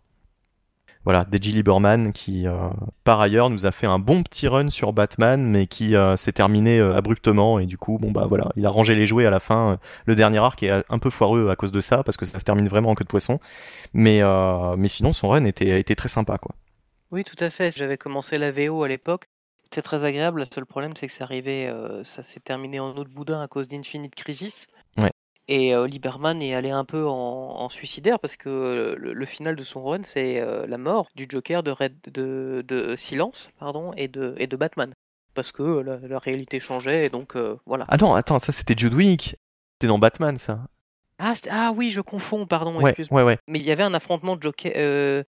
Joker Hush. Ah, je ne sais plus, mais oui. Si, si, à la fin, il y a un, affrontement de Joker Hush, t'as raison. C'est pour ça que tu confonds, parce que les deux se ressemblent. Oui, À la fin, euh, il était sous-entendu que le Joker venait d'empoisonner Hush et que Hush euh, pouvait crever d'un instant à l'autre. Et Batman, en gros, à la fin du run, il fait bah non, je vais pas t'aider. Il le laisse euh, se démerder et puis on, on sait pas comment ça se termine, C'est bien le 54, euh, le dernier épisode de cet arc, hein, j'ai vérifié. Ça se terminait abruptement. Et d'ailleurs, il est toujours faux de penser que Paul Dini est le second à avoir utilisé le personnage de Hush, puisque euh, Edgy Lieberman avait apporté beaucoup de beaucoup de choses justement à ce personnage de Hush après euh, sa création euh, par euh, par Jeff Lobb, quoi. Mais euh, c'est vrai que ce run est totalement oublié, et totalement passé à la trappe, euh, notamment à cause de, de l'arrivée d'Infinite Crisis et puis euh, des bouleversements qu'il y a eu, etc. Et, euh, et après, comme on est parti sur Grant Morrison, etc., Paul Dini, euh, enfin, voilà, c'est à partir de là où les lecteurs sont revenus en masse sur Batman et euh, du coup, euh, ce qui a précédé a totalement été oublié. quoi. Totalement, oui. Donc, vous avez encore des choses à rajouter sur les différents Jokers? Euh, non. c'est une déception complète en fait. Euh, Pour conclure hein, sur cet aspect-là, en tout cas, on nous vend trois jokers, on envisage légitimement euh, des explications qu'on n'aura jamais et, et qu'on n'a pas là et qu'on n'aura jamais. Parce que, encore une fois, on commence trois jokers en, connaissant un joker en disant qu'il y en a deux autres, on finit trois jokers, il n'y en a plus qu'un, et c'est celui qu'on connaissait. Donc au final, c'est un gros coup d'épée dans l'eau, et, finalement, ça, laisse, ça laisse plus des blancs, mais gênants en fait. Il y a, y, a, y a, une gêne pour, euh, pour Joe Jones, pour euh, Jay Fabok, pour DC en disant franchement les gars, vous, vous laissez vraiment ça comme ça donc pour les Jokers, non, je pense qu'il n'y a plus rien à dire. Encore s'ils avaient laissé le mystère en suspens pendant 6 mois, bon, j'aurais, été déçu, mais euh, je me serais dit tant pis. Là, ça fait quand même 4 ans. C'est, l'un des plus gros mystères de l'univers DC, avec justement qu'est-ce que vient foutre là le docteur Manhattan. Quoi. Voilà, il y avait deux gros mystères. Il a répondu donc bon, euh, d'une manière euh, qu'on aime ou pas, mais il a bien répondu quoi à la, première question. Par contre, à la deuxième, effectivement, comme dit Ben, il botte totalement en touche et il répond à côté, euh, tellement à côté que de toute façon, euh, c'est du Black Label. Donc, c'est à se demander si dans la continuité réelle, s'il y a encore trois jokers, par exemple on verra bien hein, si quelqu'un revient là-dessus ou pas. Comme on le disait avant, de toute façon, Geoff Jones n'écrit pas Batman à travers cette mini-série. Donc il n'a absolument pas euh, les mains pour l'instant sur le destin des différents personnages. Et je trouve qu'on se moque vraiment de nous parce qu'au final, il reste un seul Joker, qui est peut-être le Joker original, on n'est pas tout à fait sûr. Mais en plus, on ne nous révèle pas son nom. Et a priori, Batman le connaît, mais il ne nous le dira pas. En fait, c'est comme si Geoff Jones voulait continuer d'entretenir le mythe comme quoi le Joker, bah, on n'est pas sûr de ses origines, on ne connaît pas son nom, tout en nous le révélant quand même. C'est vraiment c'est schizophrène à croire que c'est le Joker lui-même qui a écrit ce numéro, qui s'inscrit dans toute cette vague de numéros où le Joker nous révélait euh, des origines qui euh, ne sont de toute façon pas les bonnes. Oui, mais il a l'air de dire que le Joker dont il nous révèle l'identité et qui est le Joker qui reste, c'est le Joker comédien dont on avait déjà l'identité. Donc en fait, il ne révèle rien. C'est-à-dire qu'il ne, révèle pas l'identité des deux autres, qui resteront des John Doe, quoi. Bah, en fait, il ne fait que inscrire le fait que euh, l'histoire du comédien raté qui tombe dans la cuve, c'est bien l'origine du Joker. Parce que même si c'est la plus connue et la plus utilisée, il y avait toujours un doute comme quoi c'était peut-être. Même pas, parce qu'on euh, est dans le Black Label. Donc, euh, oui, oui. En plus, vraiment, il botte totalement en touche, quoi tout ce qui place là, comme disait Ben tout à l'heure, ça pourrait ne jamais plus être utilisé, on s'en fout. Enfin, je veux dire, ce serait même logique que ça ne le soit pas, quoi. Surtout que Batman n'a pas là le costume qu'il a actuellement dans les comics. Euh, Redwood vient de changer de costume. Euh, Barbara, je crois que son titre s'arrête. On en discutait hors antenne avec Ben, mais là, vu ce qui se passait éditorialement dans les titres Batman, bah, c'était peut-être le moment de placer ce récit-là il aurait pu trouver sa place. Et comme c'est le Black Label où euh, généralement c'est pas dans la continuité, bah celui-là on sait pas trop quoi. En gros, comme pour euh, de, comme Sons of the Demon par exemple par le passé, ou même euh, on pense à Long Halloween ou ce genre de récits qui à la base sont pas forcément en continuité, bah ce sera peut-être un jour en continuité si quelqu'un décide de réutiliser cette histoire. En attendant, peut-être que, alors là je me lance dans les théories, hein, peut-être un peu foireuses, mais si ça se trouve, d'ici, c'est peut-être dit que cette histoire est un peu branlante et teste la température. Est-ce que, les, est-ce que les lecteurs mordent ou pas à l'hameçon? Est-ce que les auteurs qui vont passer après sur Batman, eux, sont bottés ou pas par cette idée? Encore faut-il qu'il y ait un absent à mordre, en fait. Critiquement parlant, oui. Est-ce que, même si ça vend, est-ce que l'idée plaît ou pas? Non, mais même, je veux dire, la difficulté par rapport au, précédent que tu évoques, que ce soit Killing Joke ou Son of the Demon, ça, avait des conséquences importantes sur les personnages. Euh, Batman a soit un fils ou Batgirl est blessé. Bon, à l'issue de, trois jokers, que reste-t-il? Enfin, c'est une question sans provocation. Que reste-t-il euh, sur lequel surfer? Je veux dire, il n'y a pas trois jokers, il y en a toujours qu'un. Ok, il y en a un qui a sa famille. Ok, waouh, super, génial. Donc le joker a potentiellement une famille quelque part. Mais il ne le sait pas. En plus, il ne le sait pas, il n'y a aucune raison qu'il le sache un jour. Donc euh, voilà, ouais. Ce qui en plus, euh, ce qui n'a aucun sens dans la mesure où on nous fait croire que le Joker a découvert l'identité de Batman, mais le Joker serait pas foutu de savoir que sa famille est encore en vie. Bizarre quand même. Enfin, non, ça me choque pas parce que ça fait des années, oui, ça on l'a pas dit, mais le Joker avoue à la fin qu'il connaît l'identité de toute la Bat Family. Ça, à la limite, ça fait tellement longtemps qu'ils se fréquentent qu'il a peut-être pu le découvrir. Ouais, mais enfin, il aurait pas euh, découvert, cherché même, euh, voir si sa famille était pas, euh, était pas encore en bah, vie. Il est convaincu qu'elle est morte. Elle est censée être morte avant qu'il soit transformé, puis après il devient fou. J'ai même pas compris quel besoin vraiment d'aller la mettre sous protection. Enfin, oui, alors que le mec est juste un peu violent, alors qu'il y a des femmes qui vivent malheureusement beaucoup, beaucoup pire et qui ne sont pas mises sous protection. Hein, oui, Mais non, mais au début, il n'est pas le Joker. Non, alors en fait, il y a peut-être une raison pour laquelle elle est mise sous protection, mais ça apporte un autre problème. Peut-être que elle est allée voir la police, qu'elle leur a expliqué que son mari trempait les affaires louches, et la police, en enquêtant, s'est rendu compte que le mec était dans le gang du Red Hood, et ce qui n'est pas rien à ce moment-là. Sauf que du coup, la police saurait que le mec avec le masque rouge est tombé dans la cuve. Enfin, saurait que c'est lui. Donc ça ne tient pas non plus. Donc oui, effectivement, c'est très bizarre cette idée de euh, protection policière. Mais même au-delà du fait que ton idée qui est bonne, en effet, le problème c'est que le personnage dans Killing Joke met le masque du Red Hood seulement le jour où sa femme est, euh, a priori tuée dans un accident, en fait. Jusque-là, il ne le voulait pas. Il lui, ah bon, bah alors, j'ai rien dit. Il lui forçait un peu la main. Et là, j'ai les planches devant les yeux de, 3 Jokers numéro 3, où derrière on revoit en flashback que euh, un des passages euh, flashback de Killing Joke où, derrière euh, il réagissait agressivement au fait que sa femme ne le soutienne pas plus qu'il le voulait en fait. Et elle, juste après, le panel qui suit, on la voit parler à des policiers en disant eh, il, ne me laissera jamais le quitter, mon enfant, je, n'ose pas imaginer ce qu'il va faire à mon enfant. Et là, tu as un policier qui dit c'est ok, madame, les gars ont, rassemblé un peu d'argent, on va vous aider autant qu'on peut. Mais pourquoi, comment, on ne sait pas. Pourquoi elle euh, Évidemment, il est, il est appréciable d'imaginer des policiers qui veulent aider une femme euh, en difficulté, mais bon, d'une part, c'est Gotham, hein, ok, et en plus, euh, bah, sauf à montrer autre chose, elle n'était pas battue, en fait. Donc pourquoi ça a déclenché ça chez eux à ce moment-là?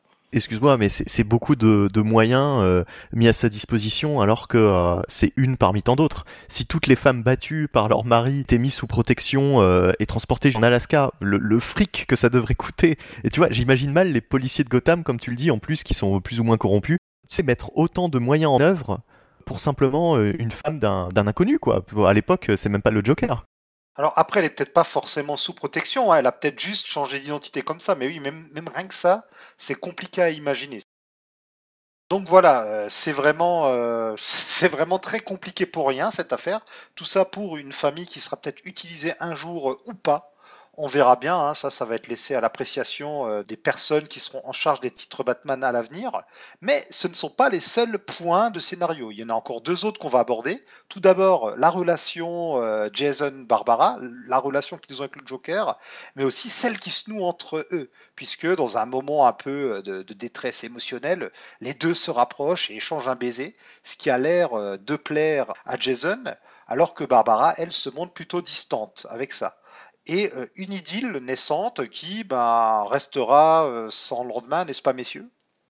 Oui, tout à fait, euh, parce que c'est la difficulté. Alors après qu'on aime ou pas l'idée, c'était c'était quelque chose qui, qui, peut apporter quelque chose, dans le sens où jusque-là, au niveau romance, dans ce qu'on appelle la Bat Family, bah, Nightwing et Batgirl étaient ensemble. là maintenant, ça pourrait être avec Jason. Bon, pourquoi pas? Au niveau point positif, il y a cet argument qu'ils sont tous les deux victimes du Joker, ça aurait pu les rapprocher, euh, mais en fait, euh, Jason lui semble vouloir aller plus loin, laisse une note à Barbara qui ne l'aura jamais parce que ça tombe par terre, et en fait, euh, la note disait rejoins-moi à telle heure, telle date, si tu ne viens pas, je saurai que tu ne le voulais pas, et comme ça, comme ça, je n'en parlerai plus jamais. Et, donc, du coup, comme je le disais à un autre moment, Geoff Jones ouvre une porte de sortie pour cette histoire, mais qu'il prend et qu'il claque derrière lui. Parce que quoi qu'il arrive, là, il dit clairement bon, bah, si vous voulez pas de Jason avec Barbara, je vous impose rien. Donc il n'y a pas d'avancée, en fait. Par rapport à avant, il n'y a pas d'avancée.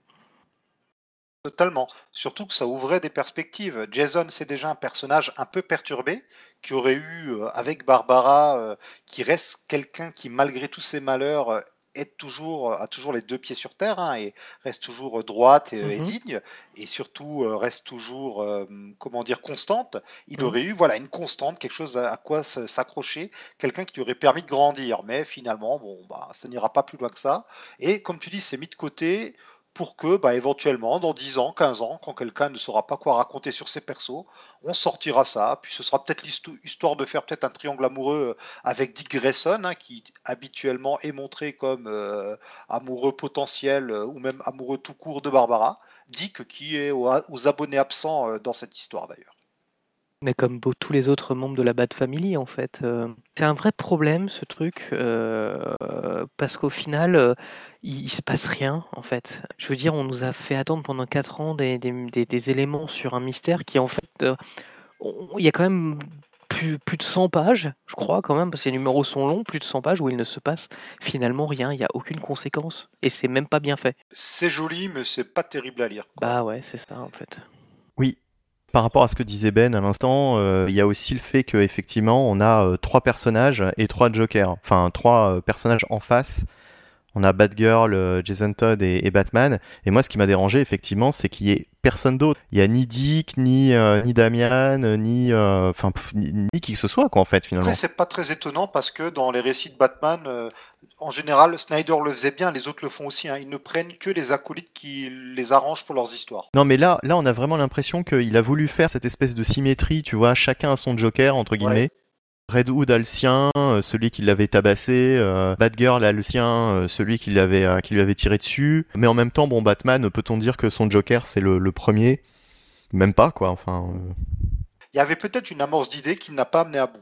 Moi, je pensais vraiment, à- après le premier épisode, que euh, dans chacun, euh, quelqu'un allait, abattre son Joker, quoi. Ah, ça aurait été une bonne idée, ça.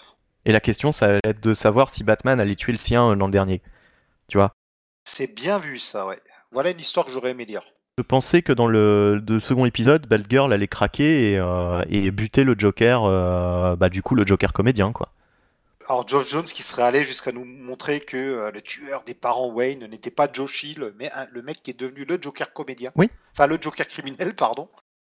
En fait, il aurait même pu prétendre que c'est Joe Chill, mais que par un manfuck dont Jeff Jones a le secret, ce Joe Chill là, enfin cette version, est devenu le Joker. Oui, ouais. Et c'est pour ça qu'il va chercher le Joe Chill de cette continuité euh, euh, pour essayer de, de boucler la boucle, je ne sais quoi. Enfin bref, euh, de, de- de se confronter à lui. et, je- et- et la question, ça aurait été de savoir dans la troisième partie, est-ce que Batman va buter son Joker?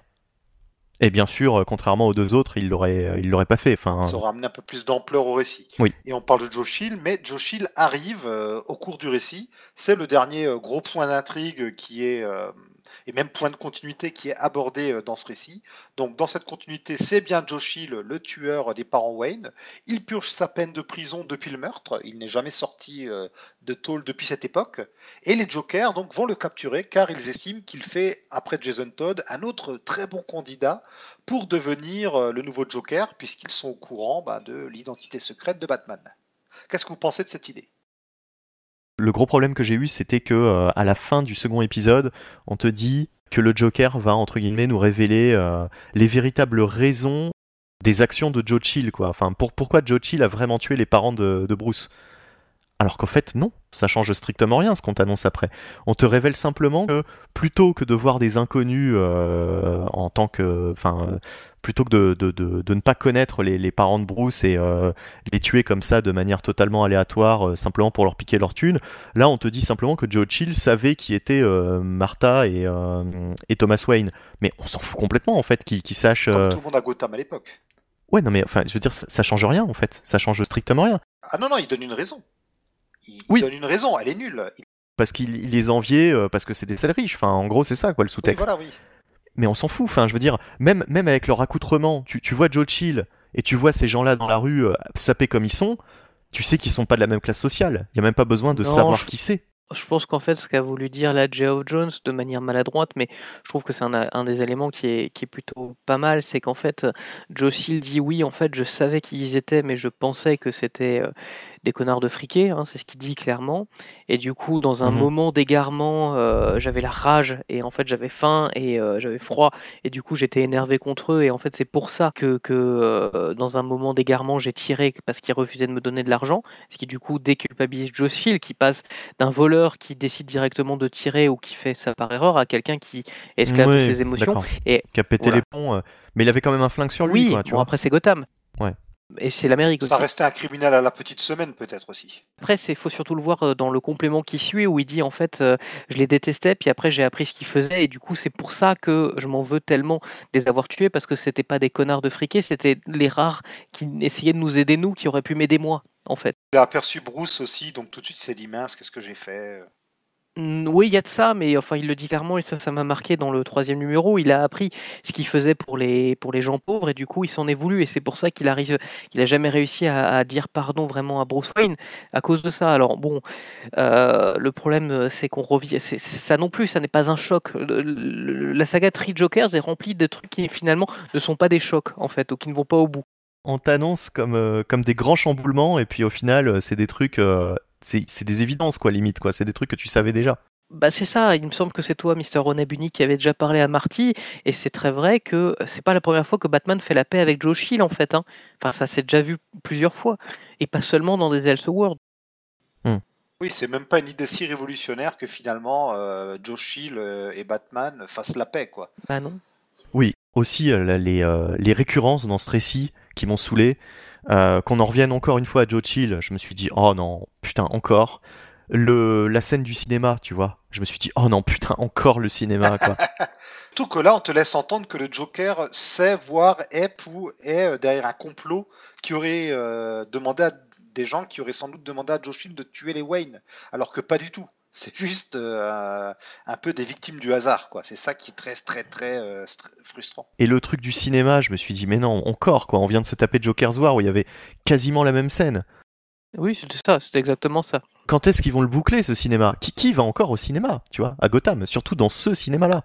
Qui va encore? En 2020, comment, en 2020, encore, en 2020, qui va au cinéma en 2020 aussi? Oui, déjà, en plus, dans la vraie vie, déjà, c'est compliqué. Alors, euh, à Gotham, euh, surtout dans ce cinéma-là, le cinéma maudit, qui va se risquer à y aller, quoi? Donc euh, il y a longtemps que le bâtiment, si t'es logique 5 minutes, il y a longtemps que le bâtiment il devrait être rasé, il devrait plus y avoir quoi. Oui oui oui. Et il y a un truc inachevé aussi alors je sais pas si c'est volontaire de la part de Jeff Jones, si c'est inachevé euh, ou si c'est un heureux hasard, mais il y a presque un côté, euh, comme dans Killing Joke, un homme qui vit une mauvaise journée et qui va commettre un acte qui va le changer à jamais. Ah, pour Joe Chill Ouais, pour Joe Chill. Hmm. On commençait à tutoyer cette idée-là, et finalement, ben, visiblement non. C'est juste du hasard ou euh, c'est inachevé, je sais pas trop.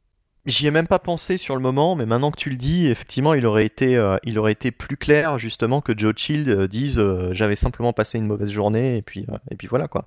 Et voilà le résultat quoi. Ouais, mais que ça nous montre qu'on peut s'en repentir. Qu'au contraire du Joker qui s'en est pas sorti, lui, il a vécu une très mauvaise journée, il a fait des choses horribles, et au final, il arrive quand même à se reconstruire, à demander pardon et à obtenir le pardon. Et c'est quelque chose qui d'ailleurs euh, donnerait une motivation à Batman de continuer, parce que là, je me dis, euh, encore une fois, si trois Jokers n'est pas dans la continuité, mince, on a un Batman qui vit un chamboulement quand même, qui devrait profondément le marquer, et ça va être notifié nulle part. Le seul moment que j'ai aimé, euh, je dirais que j'ai vraiment aimé, c'est le moment où il dit euh, bon bah je, te pardonne et puis euh, et puis voilà. Enfin, c'est un moment fort et je me dis putain quel dommage que ce soit pas en continuité. Enfin, tu vois, c'est c'est ça pareil, c'est c'est du botage en touche mais d'expert quoi. Tu vois, c'est c'est extraordinaire quoi on te fait ce, moment-là qui est iconique, qui est que t'attends depuis, euh, depuis les origines même de Batman, et on te le fait dans une réalité alternative dont finalement tu n'as rien à foutre. Oui, voilà, ouais. Ça aurait pu relancer un peu le statu quo dans ces séries, ça aurait peut-être pu euh, changer sa relation avec Damian, ou avec Jason, il aurait commencé à se dire bon maintenant il faut que je reconstruise ma femme maintenant que je suis en paix avec euh, la mienne qui a disparu, tout en continuant quand même sa croisade parce qu'il reste euh, des méchants et des monstres à arrêter. Et non, bah c'est Black Label, donc on ne sait pas euh, ce récit-là, on ne sait pas s'il est en continuité ou pas. Vraiment dommage. Ouais. Et Ben, t'allais dire un truc? Non, pas grand chose de plus. Hein. On, a, on a fait le tour l'essentiel. Le problème de, de Three Jokers, c'est qu'en fait, c'est une saga qui est vantée pour quelque chose qui va être intense, énorme, avec des rebondissements. Je reviens encore sur Jeff Abok, euh, qui avait fait une interview en ce sens. Hein. Il disait que les, conséquences devront être validées pour voir si elles sont intégrées dans la continuité. Et finalement, ça n'est en rien le cas. C'est une mini-série qui commence euh, dans une situation euh, T et qui, grosso modo, finit à la même situation. Alors, il s'est passé plein de choses au milieu, mais en fait, tout s'est réglé. Donc c'est assez formidable. Joe Jones, il est très gentil, il range pas seulement les jouets, il les remet à leur même place. Mais au final, à quoi bon finalement euh, Attendre 4 ans pour ça, mobiliser Jeff Fabok qui était quand même, euh, qui a beaucoup bossé là-dessus, hein, qui a pas fait grand-chose d'autre, il me semble, hein, euh, depuis Darkseid War à partir de ça. Pourquoi? Pour même pas Barbara et Jason ensemble, même pas Joe Shield Joker, même pas Jason Joker, même pas des explications sur le Joker. La conclusion, c'est Batman qui a Bruce Wayne qui a retrouvé la famille du Joker et qui s'en va en voiture parce que le nom du Joker n'est pas ce qui est important, ça ne l'a jamais été. Oui, ben, bah, je suis désolé, quand tu fais une saga 3 Joker, c'est un peu le, la base du machin.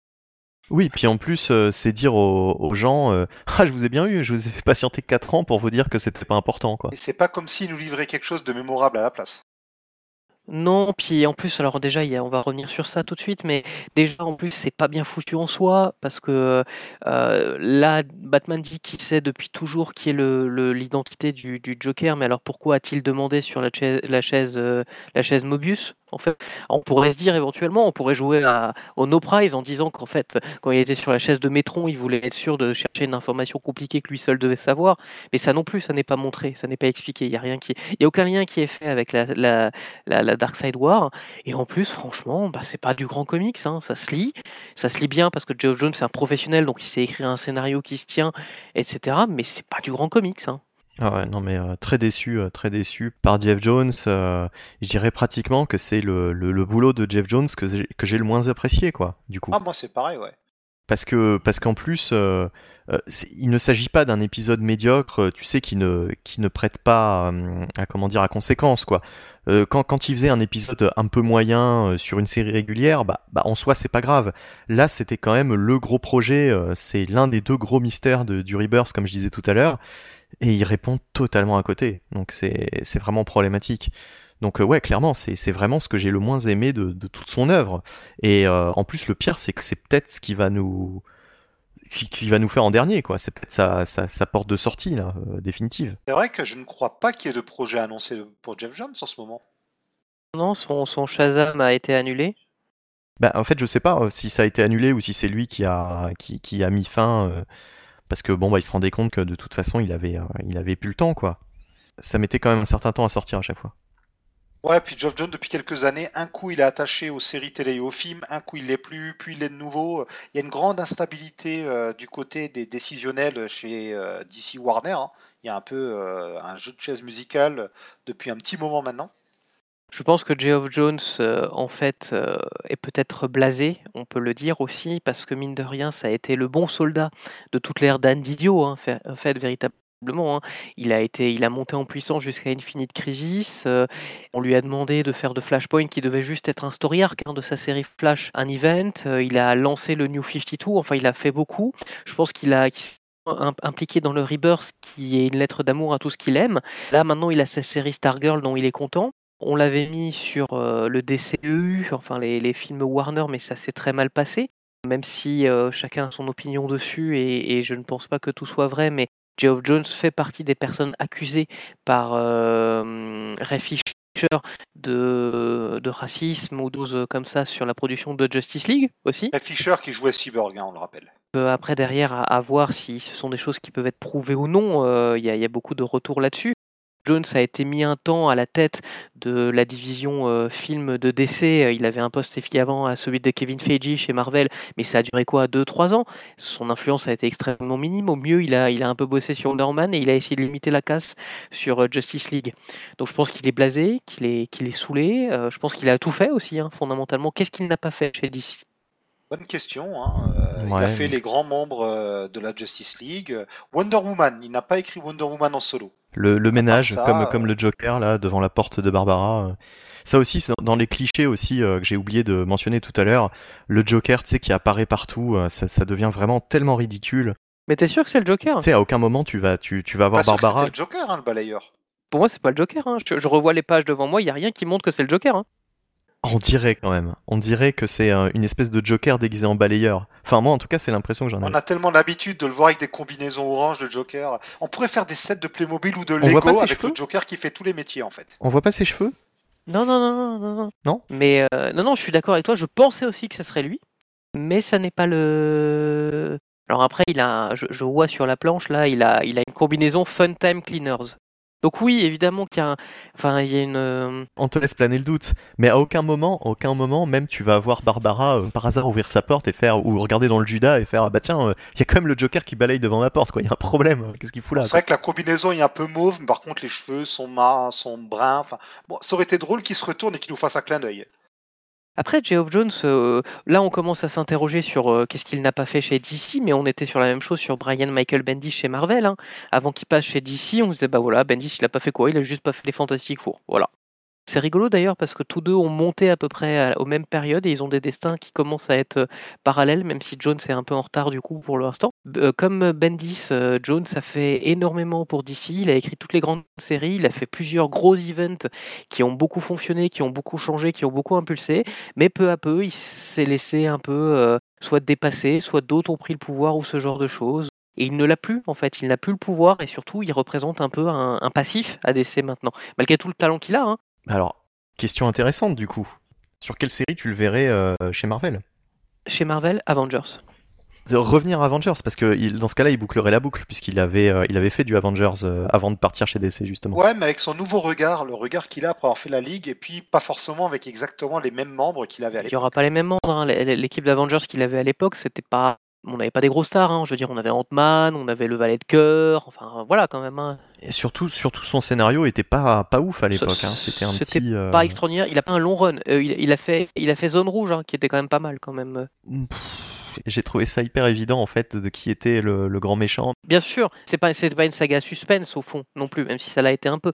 Après, derrière, c'était aussi un Geoff Jones il y a 20 ans. Ouais, bien euh, sûr. non, mais justement, ouais, ouais, c'est vrai que ce serait peut-être intéressant de voir de voir ce que ça pourrait donner maintenant. Quoi. Ou alors les Fantastic Four, tu vois, mais euh, les Fantastic Four, ce serait bien que quelqu'un les enlève à Dan Slott, ça ferait du bien à tout le monde, mais... Euh, là, on va être d'accord sur Dan Slott, euh, au secours Dan Mais ce que je veux dire, c'est que chez Marvel, ça serait bien, parce que on a... ce qu'on peut... ce qu'on ne retirera jamais à Jeff Jones, c'est qu'il aime ses personnages et qu'il les connaît, en fait. Or, à l'heure actuelle, on n'a plus forcément ce profil chez Marvel, en fait, de quelqu'un d'ultra calé sur la continuité. On a des auteurs qui aiment bien ce qu'ils font et qui aiment bien leurs personnages, Wing par exemple ou, euh, ou d'autres, mais on n'a plus ce profil de, de Kurt Busiek-like qu'on a eu pendant longtemps. Mm. Wing connaît bien l'univers quand même. Ah oui, oui. Wing ou Nick Spencer. Mais il connaît bien l'univers, mais, mais, mais ces scénarios ne sont pas des déclarations d'amour, en fait c'est souvent des, euh, des révolutions. Euh, il, a, il fait de très bonnes choses. Une déclaration de guerre. Oui, aussi, mais euh, ce que je veux dire, Il aime bien les personnages secondaires Halloween aussi. Voilà. Donc ouais, chez Marvel, je sais pas ce qu'il ferait. Peut-être pas une série de groupes tout de suite, mais je sais pas, un Iron Man, un, un Captain le mettre sur les Gardiens ou le Nova Corps, histoire de pas le changer. Mais pourquoi pas un Captain America en fait? Ouais. Surtout que Jones nous a montré qu'il s'intéressait un petit peu aux sujets sociétaux. Alors il le fait très mal, hein. on peut penser euh, au Green Lantern, euh, comme il s'appelait Simon Baz, mais ça l'intéresse un peu toutes ces questions-là d'actualité. Comme il aime bien euh, travailler la, mythologie des personnages, je le vois bien ressortir les différents Captain America et nous faire une première saga avec les différentes itérations de, Captain America. Bah, pourquoi pas? Oh, il y a trois Captain America en même temps. Quand tu posais la question à Ben, moi je me disais, bah, vu que Jeff Jones a commencé vraiment à exploser euh, sur la JSA chez euh, DC, pourquoi pas les Invaders ou un, un, concept de ce genre? Ça pourrait bien lui aller, même si ça ferait peut-être redite avec la JSA. Pourquoi pas aussi Spider-Man fondamentalement, en fait. Geoff John, à ce côté, je connais à mort la continuité, je sais écrire beaucoup et vite, je sais être, euh, être, euh, être gore et green gritty comme, euh, comme beaucoup l'aiment et comme Spider-Man l'a souvent été depuis bien des années. Ça pourrait passer, en fait, fondamentalement. J'avoue que je ne lis pas le run de Nick Spencer à l'heure actuelle, donc je ne sais pas si c'est bon ou pas. Eh ben, tu as tort, c'est très bien. Oui, oui, franchement, franchement, moi je trouve que c'est un très bon run il se passe énormément de choses finalement euh, sur ces 50 premiers épisodes qui ont été, euh, enfin, à, raison de deux numéros par mois, euh, on a été gâté quoi. Il y, a, beaucoup de choses quoi. Ouais. Alors sinon, Jones, je le verrais bien, pourquoi pas sur les Young Avengers. Encore une fois, je regarde ce qu'il a fait à côté. Il y a les Teen Titans où il a quand même fait un run plutôt apprécié. Ça pourrait lui aller aussi comme type d'équipe. Et tout est à refaire sur ces Ou l'équivalent de ressusciter le concept de l'initiative ou où derrière Dan Slott et Christophe Engage euh, savaient bien faire aussi. Mais je pense que soit Geoff Jones doit, doit quitter DC pour faire autre chose, soit il devrait aller chez Marvel parce qu'il a fait le tour. Et je pense même pas que DC ait vraiment encore envie de travailler avec lui en fait. Vous savez, parfois euh, on, a peut-être euh, le, meilleur du monde, mais ça fait des années qu'il est là, en fait on a envie de le changer. Peut-être, oui. Peut-être de l'indé.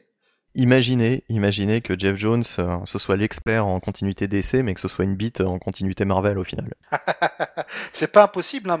On ne sait pas. Oui, Quand vous regardez Grant Morrison, lui connaît bien l'univers d'ici, et il le disait lui-même qu'en Marvel, il était très mauvais. Au point d'utiliser euh, Unus, qui est connu juste pour sa mort, alors sans savoir qu'il était mort.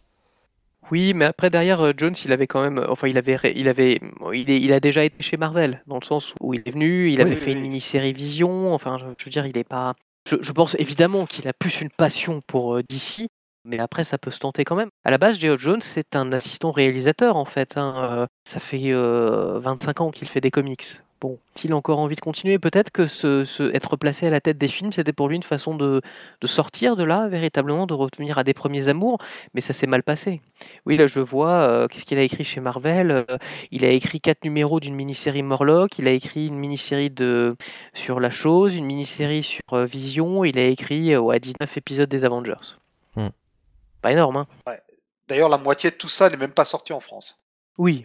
Bah après, il, est- en fait, il a très vite été transformé en ces fameux contrats d'exclusivité parce qu'il il bossait déjà chez DC. Il avait déjà fait sa, sa série Stars and Stripes, euh, il avait déjà fait une mini-série Beast Boy, il avait un peu bossé sur euh, Impulse, je lis ça parce que je vois tout. Il avait déjà fait Day of Judgment, je sais pas si vous en souvenez de ça, mais c'était un mini-événement. Dans Infinite Crisis? Euh, non, Day of Judgment, c'était euh, c'était la, la, la fin des, des, des Titans et des Young Justice pour créer ces Teen Titans, en fait. Oui, oui, d'accord, oui, oui. Il était déjà sur la JSA, etc. Euh, c'est juste qu'il est devenu. Euh...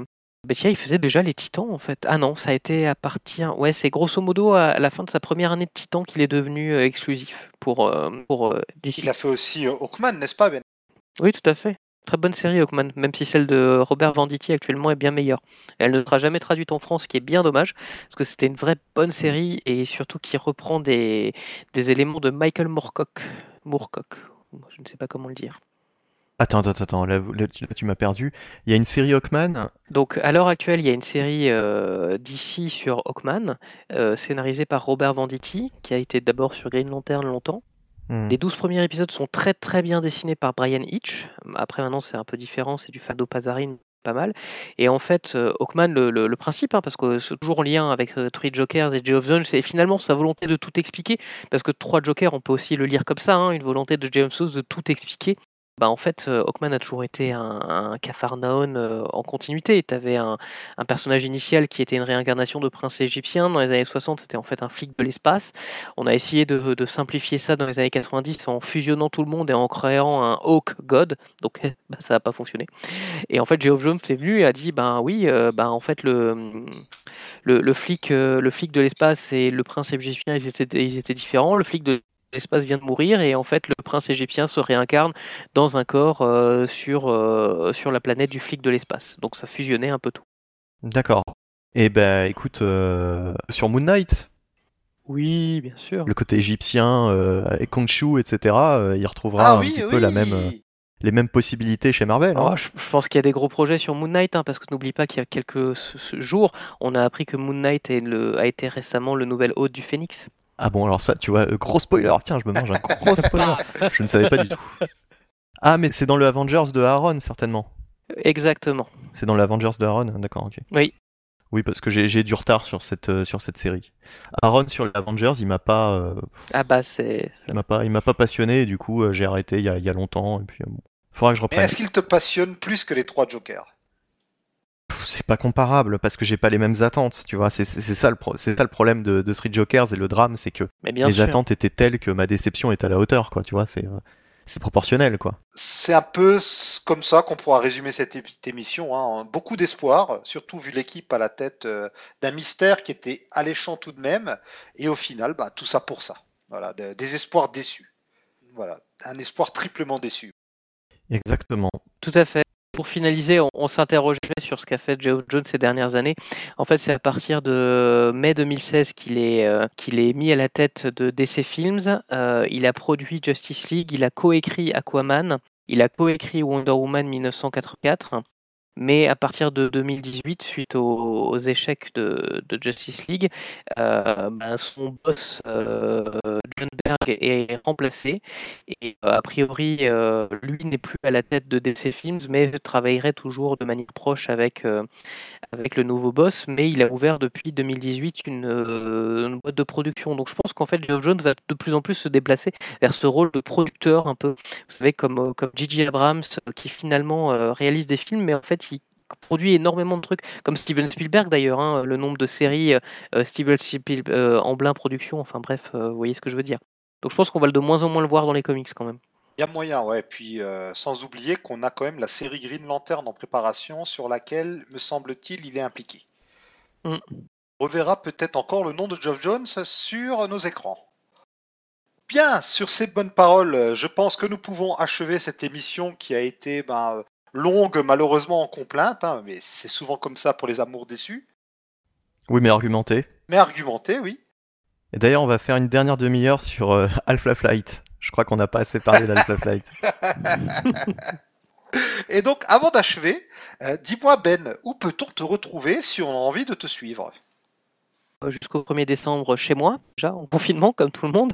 Mais sinon, pour me suivre directement, on peut me retrouver avec grand plaisir sur Top Comics, donc un site qui propose très régulièrement de nombreux articles, alors à la fois des tops et également des articles de présentation et de fond. À titre personnel, j'écris autant des tops euh, que des critiques ou des analyses, et c'est là-dessus que vous pouvez me retrouver avec plaisir. Bien, et puis nous deux, Bunny, on peut nous retrouver euh, sur Comics Office. Alors notre site, on le sait, euh, pas été très productif ces derniers mois. On a plusieurs euh, émissions en boîte depuis un moment et le fautif c'est moi parce qu'il y a eu pas mal de problèmes lors de ces enregistrements, que ce soit au niveau du son ou des connexions avec des coupes. C'est un peu un casse-tête euh, pour certaines d'entre elles. Ça arrive, je bosse dessus quand je peux puisque je suis pas mal occupé aussi euh, à côté de par mes activités professionnelles. Mais vous retrouverez très bientôt, je l'espère, ces productions qu'on a hâte de vous proposer. Oui, il y a des émissions en stock, quoi. Enfin voilà, il y a de la matière voilà, et ça, ça arrive quand ça arrivera. Ça arrive, voilà, ouais. Ça arrive quand ça arrivera, mais vous inquiétez pas, on n'a pas fermé euh, boutique, hein, c'est juste qu'on était un peu pris euh, ces derniers temps aussi. Messieurs, merci de votre disponibilité, ça a été un plaisir. Euh, ça a été d'ailleurs plus sympa de parler de cette œuvre que de la lire.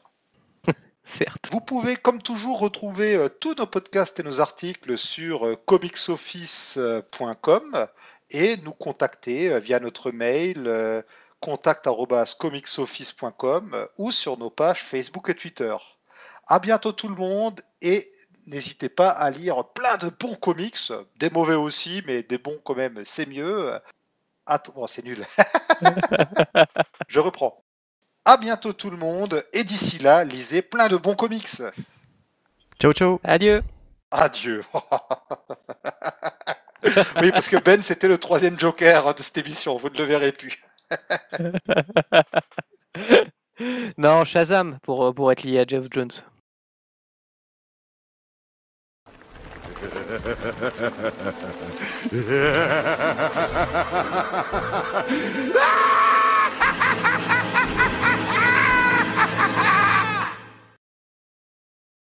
Voilà. Bon, ben, presque deux heures d'émission, c'est bien. Je m'y attendais tellement. T'étais tellement optimiste au début, je me disais, euh, il est, euh, il est mignon. Ça fait longtemps qu'il a pas enregistré. Euh. Surtout, surtout à 3. De toute façon, à 3, c'est toujours pareil. C'est, enfin, c'est comme Street Joker, quoi. Trois fois plus de, de plaisir. Non, mais c'est trois fois plus de temps, ouais. En plus, ça fait longtemps qu'on n'a pas fait d'émission, donc on était content. Après, Street Jokers était aussi un, une, excuse parce que mine de rien, on a beaucoup, finalement, on a, on a, on a beaucoup parlé de Tree mais finalement, on a beaucoup analysé finalement euh, le of Jones de 2020 en fait. Ouais. Ah bah en fait, je vais tout couper. Je vais garder que Tree Jokers. non, tu vas garder que nos digressions. Tu sais, le, le, passage sur euh, Doomsday Clock, euh, le passage sur Smallville. Alors, surtout le passage sur Smallville. À la limite, avec les chutes, il pourrait faire une autre émission. Hein. Smallville, j'ai commencé à me décomposer. Je me suis dit, oh putain, les gars, non, non. Ben, c'est en rapport avec Jeff Jones, mine de rien. Ben, c'est pour ça que j'ai parlé d'un coup de la Légion, de Geoff Jones. J'ai essayé de raccrocher ça au sujet, histoire qu'on y retourne quand même. C'était cool, c'était une très bonne émission. C'était très sympa. Il reste plus qu'à la monter, quoi.